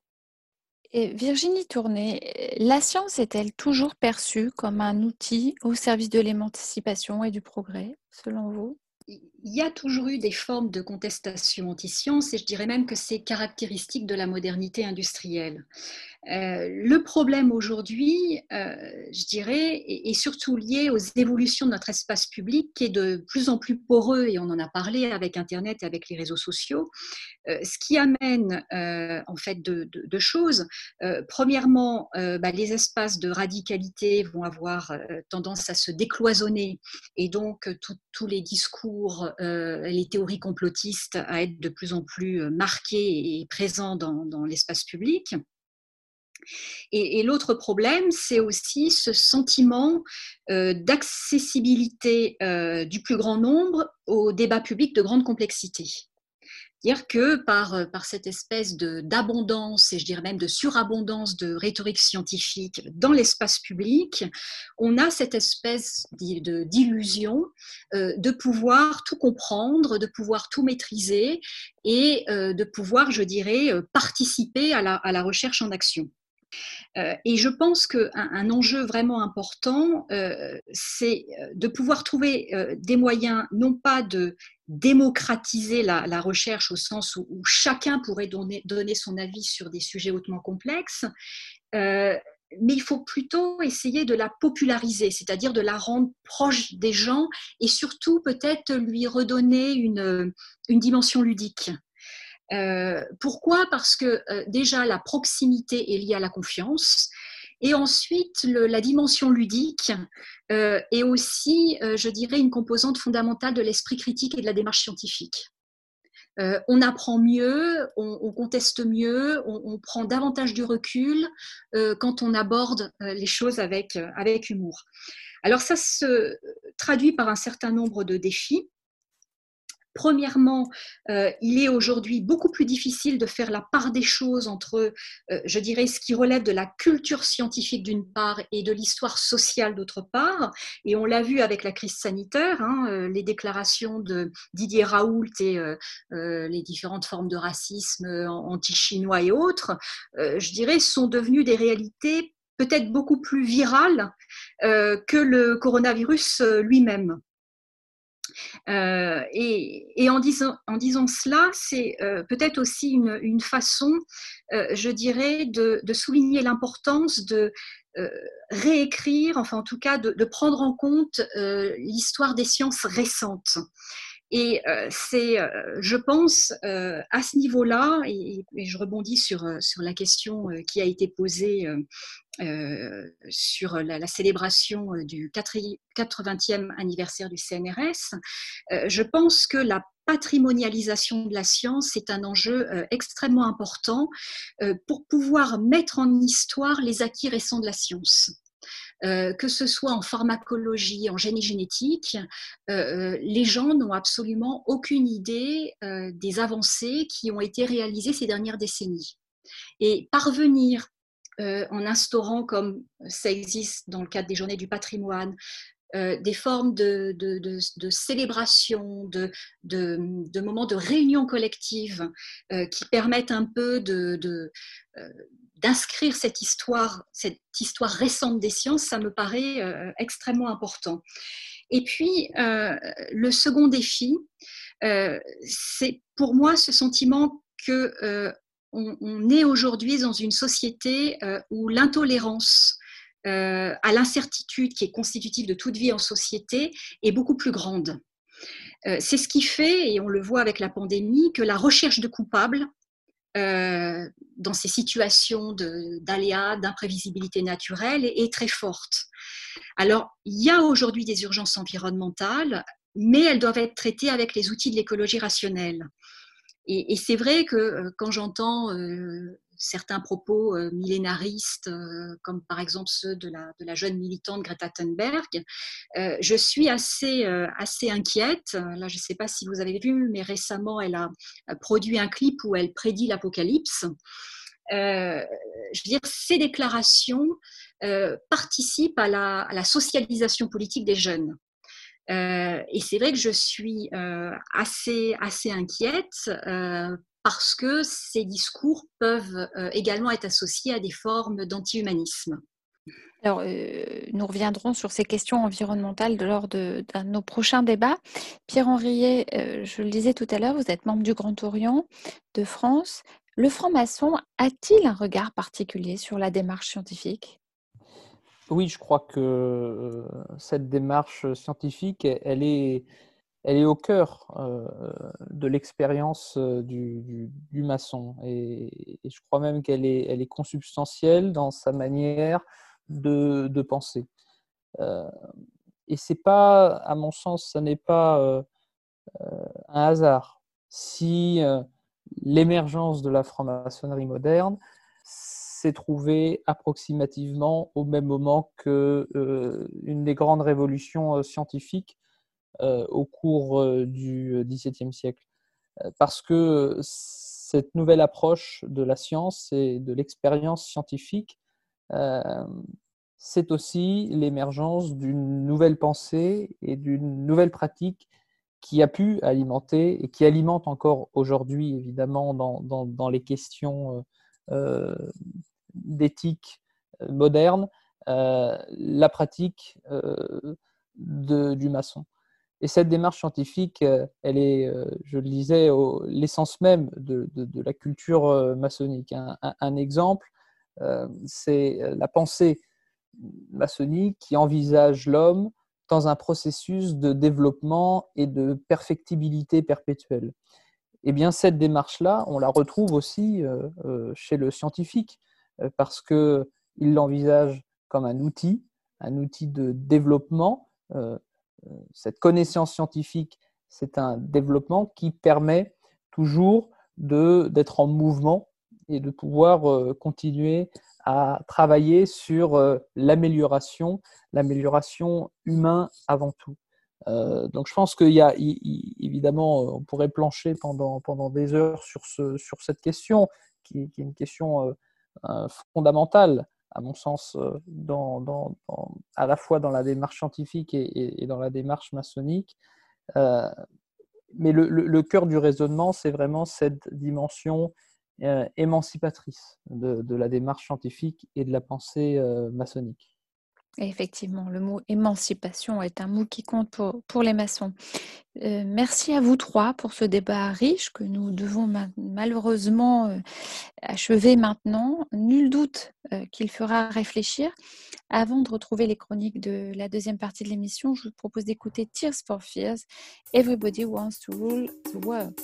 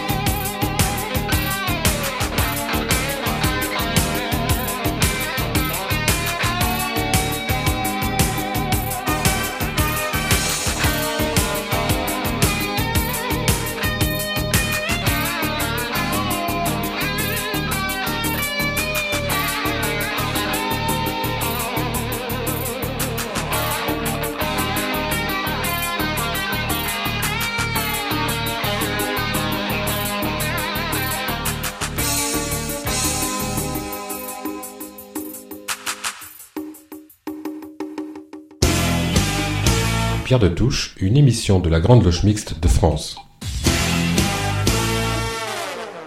Ah Seigneur mon Dieu, c'est ainsi que Michel Baron a choisi d'intituler sa chronique Psychophilo, consacrée au philologue et philosophe allemand Friedrich Nietzsche. Michel Baron. Ah Seigneur mon Dieu. Il est bien, il est bien connu que les fils d'ecclésiastiques ont toujours quelques problèmes avec la foi euh, professée par leur père. Ne citons que pour exemple Émile Cioran, dont le père était curé orthodoxe, Carl Gustav Jung et Ingmar Bergman, fils de pasteur. Dans cette galerie de portraits, naturellement, nous devons y faire figurer Friedrich Nietzsche, également fils de pasteur luthérien, et qui prendra très vite à rebours les convictions paternelles jusqu'au point de déclarer la mort de Dieu. Ce thème d'ailleurs, étrangement, sera repris dans certains milieux chrétiens de la théologie de la libération dans les années 1960, pour disparaître ensuite, sans doute la résultante d'un problème oedipien mal résolu dans le christianisme, la mort du Père laisse le champ libre au Fils. Nietzsche reviendra à plusieurs reprises sur ce thème, mais il l'inaugurera par une première version qui est originale et qu'il situe dans une prison qui s'intitule Le voyageur et son ombre. Euh, n'hésitons pas à la lire, à la reproduire. Le texte de Nietzsche dit Un matin, les prisonniers sortirent dans la cour du travail. Le gardien était absent, les uns se rendirent immédiatement au travail, comme c'était leur habitude, les autres restaient inactifs et jetaient autour d'eux des regards de défi. Alors un d'eux sortit des rangs et dit à voix haute Travaillez tant que vous voudrez ou ne faites rien, c'est tout à fait indifférent. Vos secrètes machinations ont été percées à jour. Le gardien de la prison vous a surpris et va prochainement prononcer sur vous, sur vos têtes, un jugement terrible. Vous le connaissez, il est dur et rancunier. Mais écoutez ce que je vais vous dire. Vous m'avez méconnu jusqu'ici, je ne suis pas ce que je parais être. Bien plus, je suis le fils du gardien de la prison et je puis tout sur lui. Je puis vous sauver je veux vous sauver.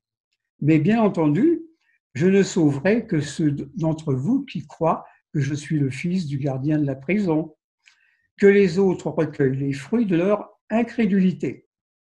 Eh bien, dit après un moment de silence un des plus âgés parmi les prisonniers, quelle importance cela a-t-il pour toi que nous ayons la foi en toi ou non?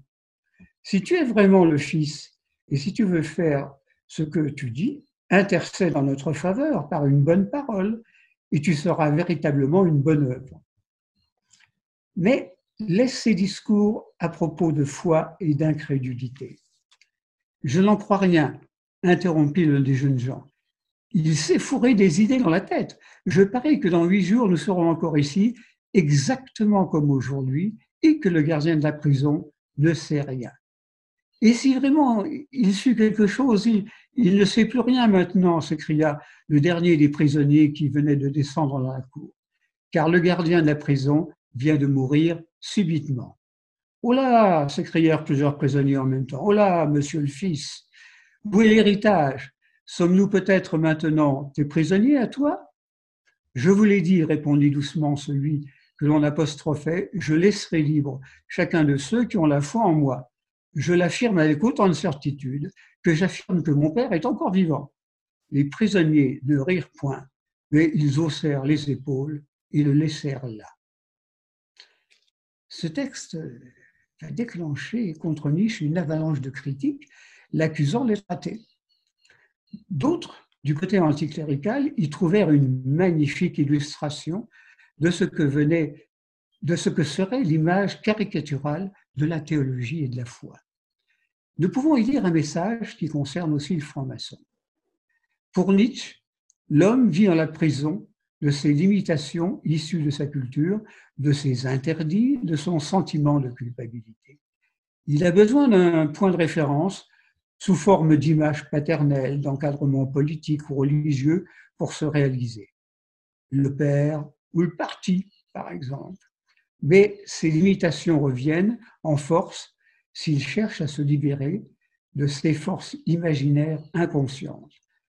Face au besoin de s'encadrer, de chercher le sauveur censé le libérer de ses chaînes, les fantasmes refont surface.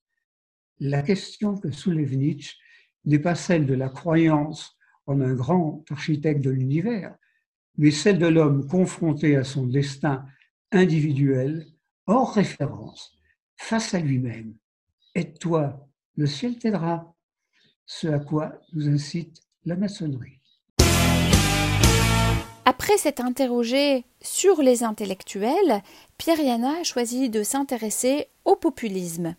Le populisme est assurément un des concepts les plus contestés des sciences sociales.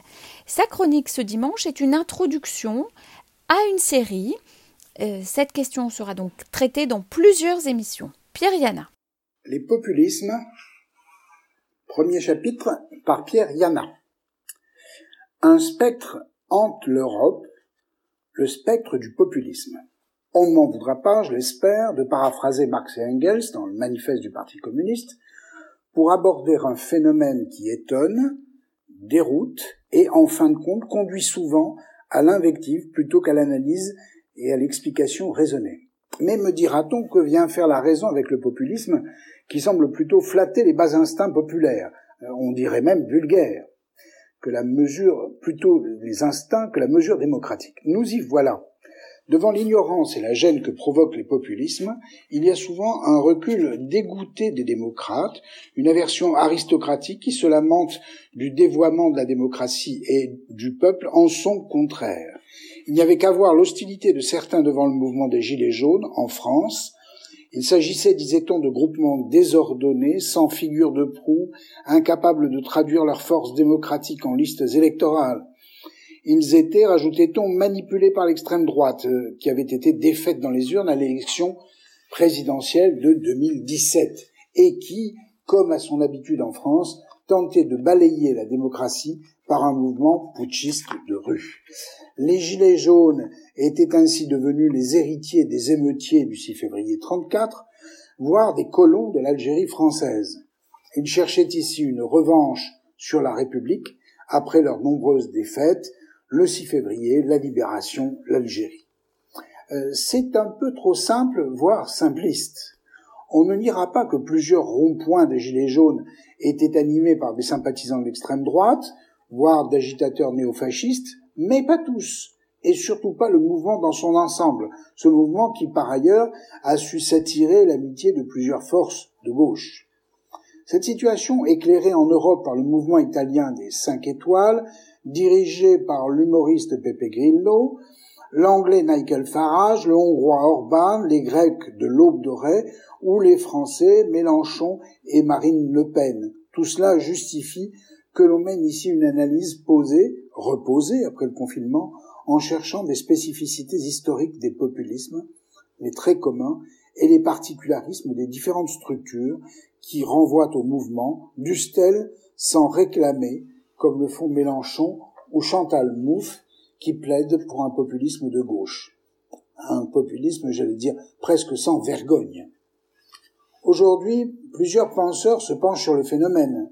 Dans son avant-dernier ouvrage, Notre histoire intellectuelle et politique, que nous avons présenté ici, Pierre Rosanvallon esquissait à grands traits le débouché politique populiste de notre période.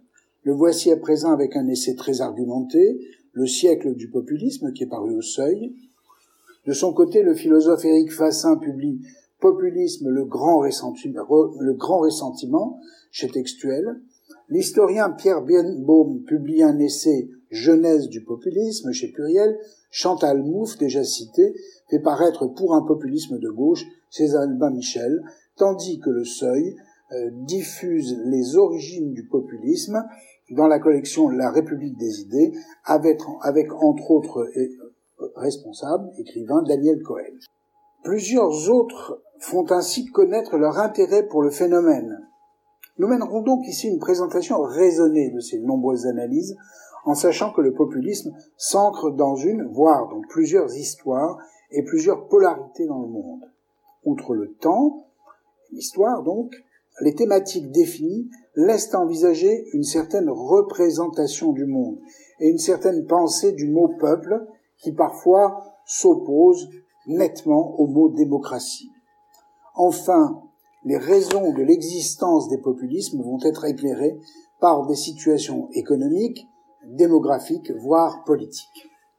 Toutefois, nous nous garderons ici de réduire la montée des populismes en Europe ou dans l'Amérique de Donald Trump à une addition de ressentiments populaires. Il faudra bien rendre compte de l'émergence rapide et spectaculaire du phénomène. Rosan Vallon, ainsi, esquisse plusieurs réponses provisoires.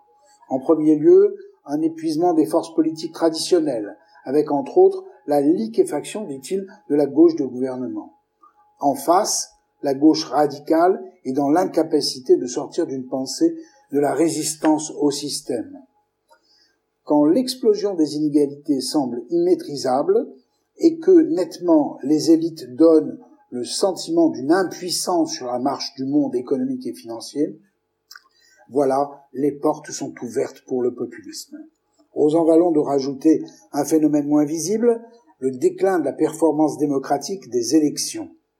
Le populisme peut, ici ou là, prendre des tonalités particulières, en appuyant sur des questions telles que l'immigration ou l'envie du dégagisme. Ainsi se constituent des communautés de rejet qui favorisent le basculement d'un côté à l'autre de l'échiquier politique. Nous y reviendrons. Bon dimanche à vous tous. Christiane Vienne a souhaité souligner dans sa chronique internationale cette semaine l'apport de l'Union européenne et de la Chine lors de la dernière Assemblée générale de l'OMS, ce qui a permis de maintenir l'institution internationale à flot alors que le président Trump avait répété sa volonté de supprimer tout financement. Et Christiane Vienne s'interroge aussi sur l'utilisation systématique du jeu par le président Trump et insiste sur le fait qu'un système démocratique est toujours porté par de multiples acteurs, dont les parlements. La démocratie n'est pas le monde du jeu, mais celui du nous, nous souligne-t-elle. Bonjour à tous et ravi de vous euh, retrouver. Euh, vous ne l'avez peut-être pas remarqué, mais la semaine dernière, l'Union européenne a, gagné une belle victoire, une grande victoire, lors de l'Assemblée générale de l'Organisation mondiale de la santé. En effet, euh, elle a déposé une, une proposition de résolution qui a été adoptée à l'unanimité euh, qui euh, n'éludait aucun problème euh, de la gestion de, la crise que nous connaissons liée à la Covid-19. Ce texte disait notamment nous allons lancer au plus tôt un processus d'évaluation impartial, indépendant et complet de l'action internationale engagée face à la pandémie. Et euh, la proposition est de passer au crible les mesures prises par l'OMS face à la pandémie et à leur chronologie. Ce texte a été voté à l'unanimité. En même temps, la Chine a annoncé qu'elle financerait à hauteur de 2 milliards de dollars la lutte contre le virus et qu'elle déploierait médecins et fournitures en Afrique et dans d'autres pays en voie de développement le soutien de la Chine et de l'Union européenne était bien nécessaire à l'Organisation mondiale de la santé euh, à l'heure où euh, Donald Trump a annoncé sa volonté de ne plus financer du tout euh, l'organisation, dont on sait que l'action a un impact tellement fondamental sur les pays qui ne disposent pas d'un système de santé efficace. En effet, quelques jours avant l'Assemblée générale, Donald Trump avait envoyé un, tweet au directeur général, le docteur Tedros, lui disant intégralement ceci. Si l'OMS ne s'engage pas à des améliorations notables dans un délai de 30 jours, je vais transformer la suspension temporaire du financement envers l'OMS, décidée par lui-même en avril, en une mesure permanente et reconsidérer notre qualité de membre au sein de l'organisation. Euh, ce qui est frappant euh, dans cette situation, c'est à la fois, bien sûr, euh, les jeux stratégiques des uns et des autres qui transparaissent, mais dans ce tweet, ce qui me marque le plus, c'est l'utilisation du jeu. je vais transformer la suspension temporaire du financement, etc., etc. Je. Euh, c'est totalement euh, effrayant dans un système euh, démocratique que l'utilisation du jeu puisse avoir autant de poids que ne l'a ce petit tweet. je suis effarée par l'idée qu'aujourd'hui, dans nos démocraties, dans de nombreux pays, le jeu prenne de l'importance dans la mesure où l'activité des parlements, la décision parlementaire est mise entre parenthèses par les pouvoirs spéciaux. Nous savons tous que dans certains États, par exemple la Hongrie, pour ne citer qu'elle, euh, cette mesure pourrait durer longtemps. Et donc, euh, nous nous retrouvons dans une situation où euh, la pandémie liée à la Covid-19 aboutit aussi sur un renforcement d'un leadership mondial qui est un leadership lié aux personnalités. Nous savons à quel point c'est dangereux. Le monde n'a pas besoin de leaders charismatiques, il n'a pas besoin de, euh, je dirais, de, chefs, de patrons, de, de mâles dominants ou de femelles dominantes. Il a besoin, avant toute chose, de coopération, il a besoin de parlement il a besoin de représentants du peuple qui discutent, qui négocient, qui avancent, et d'une pluralité d'acteurs dans la prise de décision politique. Ah, c'est très effrayant d'imaginer qu'une personne peut décider, par exemple, euh, d'un conflit militaire, peut décider euh, du soutien financier à une organisation comme l'OMS qui sauve des millions de vies chaque année. Et donc, je, nous invite tous à réfléchir à cette question. Euh, parce que ce que nous traversons actuellement euh, est très, euh, sur le plan politique, est extrêmement représentatif des tensions qui étaient sous-jacentes dans la géopolitique mondiale.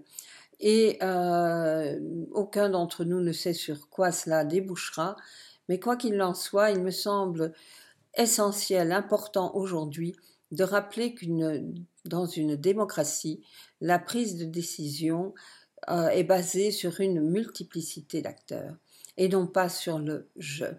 Alors méfions-nous de tous ces dirigeants qui aiment tellement prononcer ces mots j'ai décidé que et remplaçons-les par nous avons décidé. Pour être plus précise, j'ajouterais que réaliser la convergence d'une multiplicité d'acteurs est complexe. L'Union européenne en est la preuve. Mais c'est le prix à payer pour la démocratie. Rien n'est plus simple qu'un système dictatorial.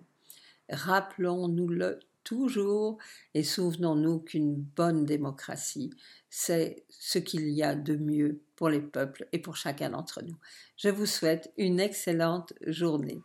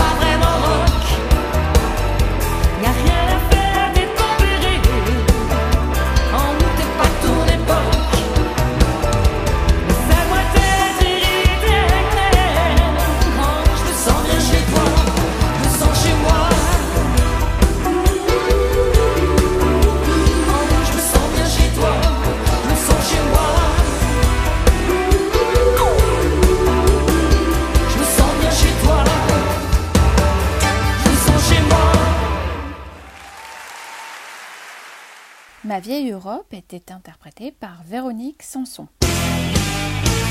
Tandis que le confinement est terminé, les rues de France sont envahies de personnes au visage masqué. Cette mesure sanitaire donne des idées aux militants du voile intégral. C'est l'objet de la chronique La République vue par Marc Tulpois. Aujourd'hui, masque et voile, comparaison et des raisons. Tandis que la fin du confinement entraîne la promotion du port du masque, voire son obligation dans certains lieux, certaines voix en profitent pour ramener sur le devant de la scène leurs revendications relatives au voile intégral. Telles de mauvaises herbes, ces prosélytes et leurs alliés indigénistes en tout genre profitent de la moindre occasion pour faire état de leurs obsessions. Comme toujours, ces revendications mêlent avec allégresse toute la mauvaise foi et la confusion intellectuelle qui fertilisent le terreau de l'obscurantisme. C'est d'abord par le biais de médias américains, dont le Washington Post, qu'a surgi l'idée d'une contradiction entre la promotion du masque d'une part et la prohibition du voile intégral dans l'espace public en France d'autre part. Venant d'un journal qui employait comme éditorialiste politique pour le Moyen-Orient Jamal Khashoggi, éminente figure des frères musulmans, cela ne surprend pas. Venant plus généralement d'un média américain non plus, tant les États-Unis ont toujours eu du mal à comprendre la laïcité telle que nous la pensons en France. Avant toute chose, comprenons bien la manière dont les Américains envisagent la religion. Le premier amendement à la Constitution américaine établit une séparation nette entre les religions et l'État. Jusqu'ici, cela pourrait ressembler à la laïcité. Cependant, cette séparation aux États-Unis vise à protéger les citoyens contre un État qui chercherait à interférer avec leur liberté de religion. Cette même méfiance à l'égard de l'État est au fondement de toutes les libertés, de l'habeas corpus au droit de porter des armes à feu. A l'inverse, la France n'est pas un pays qui s'est construit sur le fondement d'une fuite de population tyrannisée, cherchant la poursuite du bonheur. Parmi toutes les formidables constructions intellectuelles que l'histoire de ce pays a engendrées se trouve une laïcité sans commune mesure avec la simple séparation des religions et de l'État. La laïcité n'est pas la liberté de religion, mais la liberté de conscience. Il s'agit de protéger les citoyens contre toute interférence avec cette liberté. Ne cessons jamais d'insister sur ce point. La laïcité est un principe et non une liberté. Un principe qui, certes, assure des libertés, celle de pratiquer sa religion, de croire, de ne pas croire, de changer de religion. Un principe également source de responsabilité, dont l'absence de prosélytisme et la discrétion de la pratique religieuse. De ces deux philosophies distinctes naissent deux considérations distinctes de ce qu'est une nation. Le multiculturalisme est au fondement même de la nation américaine. On est WASP, africain-américain même en étant né américain, mexicain-américain même en étant né américain. A l'inverse, la France entend libérer l'individu, en ne reconnaissant que son appartenance à la République. Peu importe alors sa couleur de peau, sa religion, son sexe, chaque individu appartient à la République, et en ceci il est libre. Cette précision faite, retournons au masque. Des militants entre guillemets progressistes, biberonnés au progressisme américain, peut-être faute d'une république osant véritablement enseigner ses fondements dans toutes les écoles, sans exception d'un territoire ne comptant aucune enclave, ont lancé un assaut contre la prohibition du voile intégral. Leurs motifs sont les suivants. La loi interdisant le voile intégral le fait en interdisant de se couvrir le visage dans l'espace public pour des raisons d'ordre public. Or, le masque couvre le visage, ce serait donc schizophrène. Plus encore, ce deux poids deux mesures serait le signe de l'exclusion systématique des musulmans qu'on chercherait à invisibiliser dans l'espace public. Car oui, l'indigéniste aime la, la novlangue, lui qui ne fonctionne que par réduction de la pensée. Que la loi du 11 octobre 2010 autorise les dérogations liées à des impératifs de santé, cela importe peu. Ces motifs sont d'autant plus inopérants que comparer le masque au voile intégral revient à comparer l'incomparable. Le masque d'abord. Il s'impose pour des raisons évidentes de santé publique, qui dictent sa finalité, limiter la propagation d'une épidémie dont le vecteur premier est la salive. Son public est général, indépendamment de toute considération de religion ou de sexe. Le voile intégral, quant à son public et à sa finalité, est radicalement à l'opposé de ces considérations.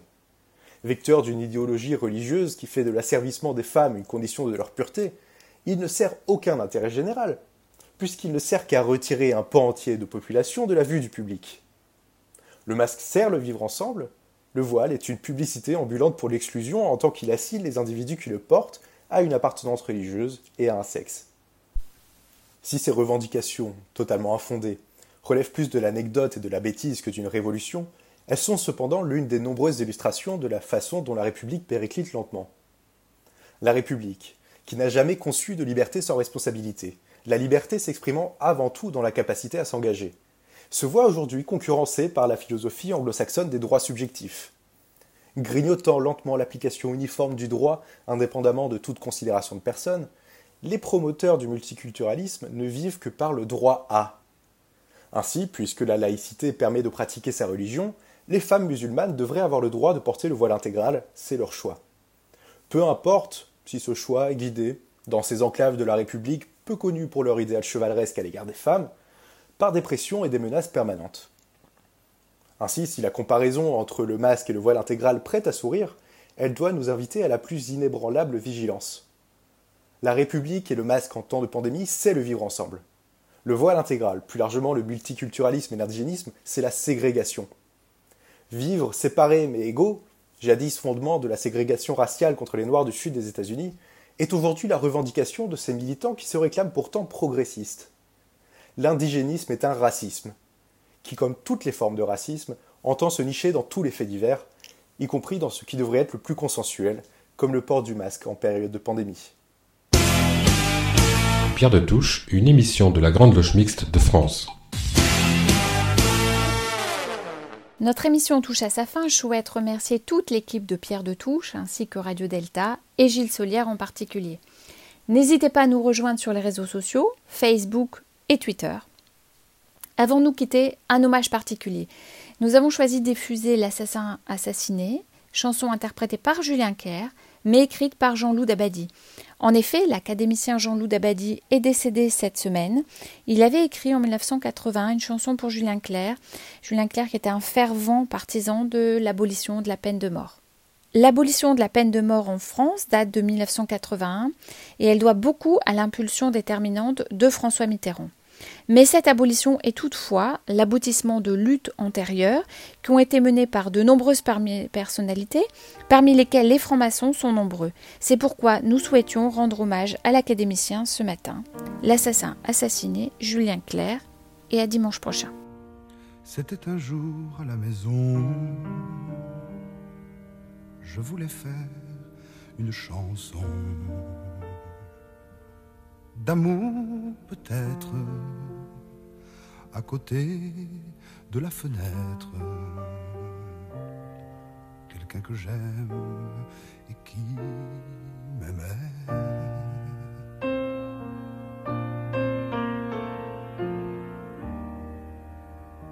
Lisait un livre de Giono et moi penché sur mon piano comme sur un établi magique.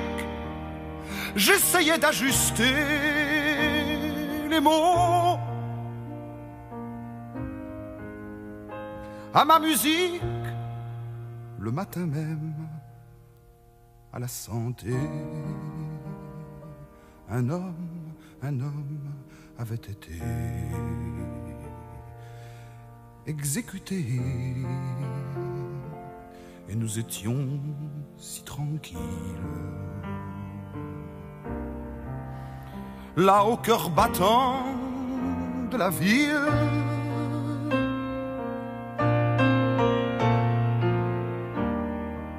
c'était une fin d'après-midi, à l'heure où les ombres fidèles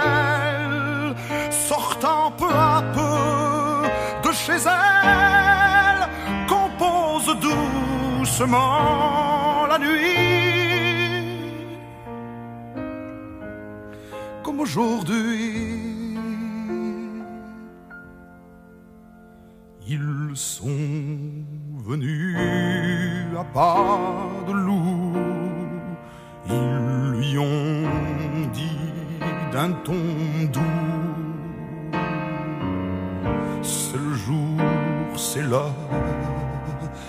les a regardés sans couleur. Il était à moitié nu. Voulez-vous écrire une lettre? Il a dit oui, il a pas pu. Il a pris une cigarette sur mon travail tombait le soir. Mais les mots restaient dans le noir. Qu'on me pardonne, mais on ne peut certains jours écrire des chansons d'amour.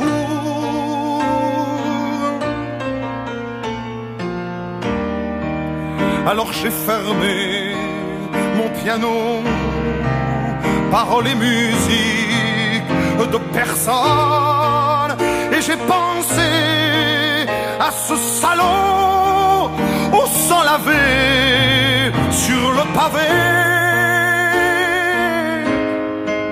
par ces bourreaux, je ne suis président de rien. Moi, je ne suis qu'un musicien.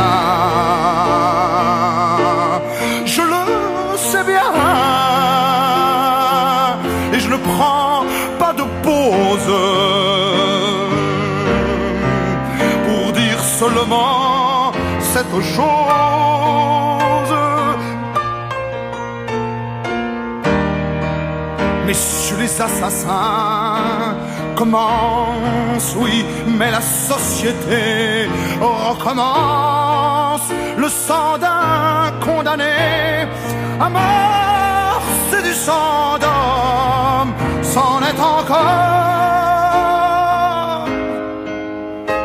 encore. Chacun son tour, ça n'est pas drôle. On lui donne deux, trois paroles et un peu d'alcool.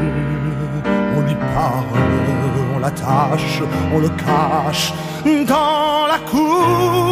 Noir protège sa mort des regards. Et puis ensuite, ça va très vite, le temps que l'on vous décapite. Si je demande qu'on me permette à la place d'une chanson d'amour peut-être de vous chanter silence c'est que ce souvenir me hante.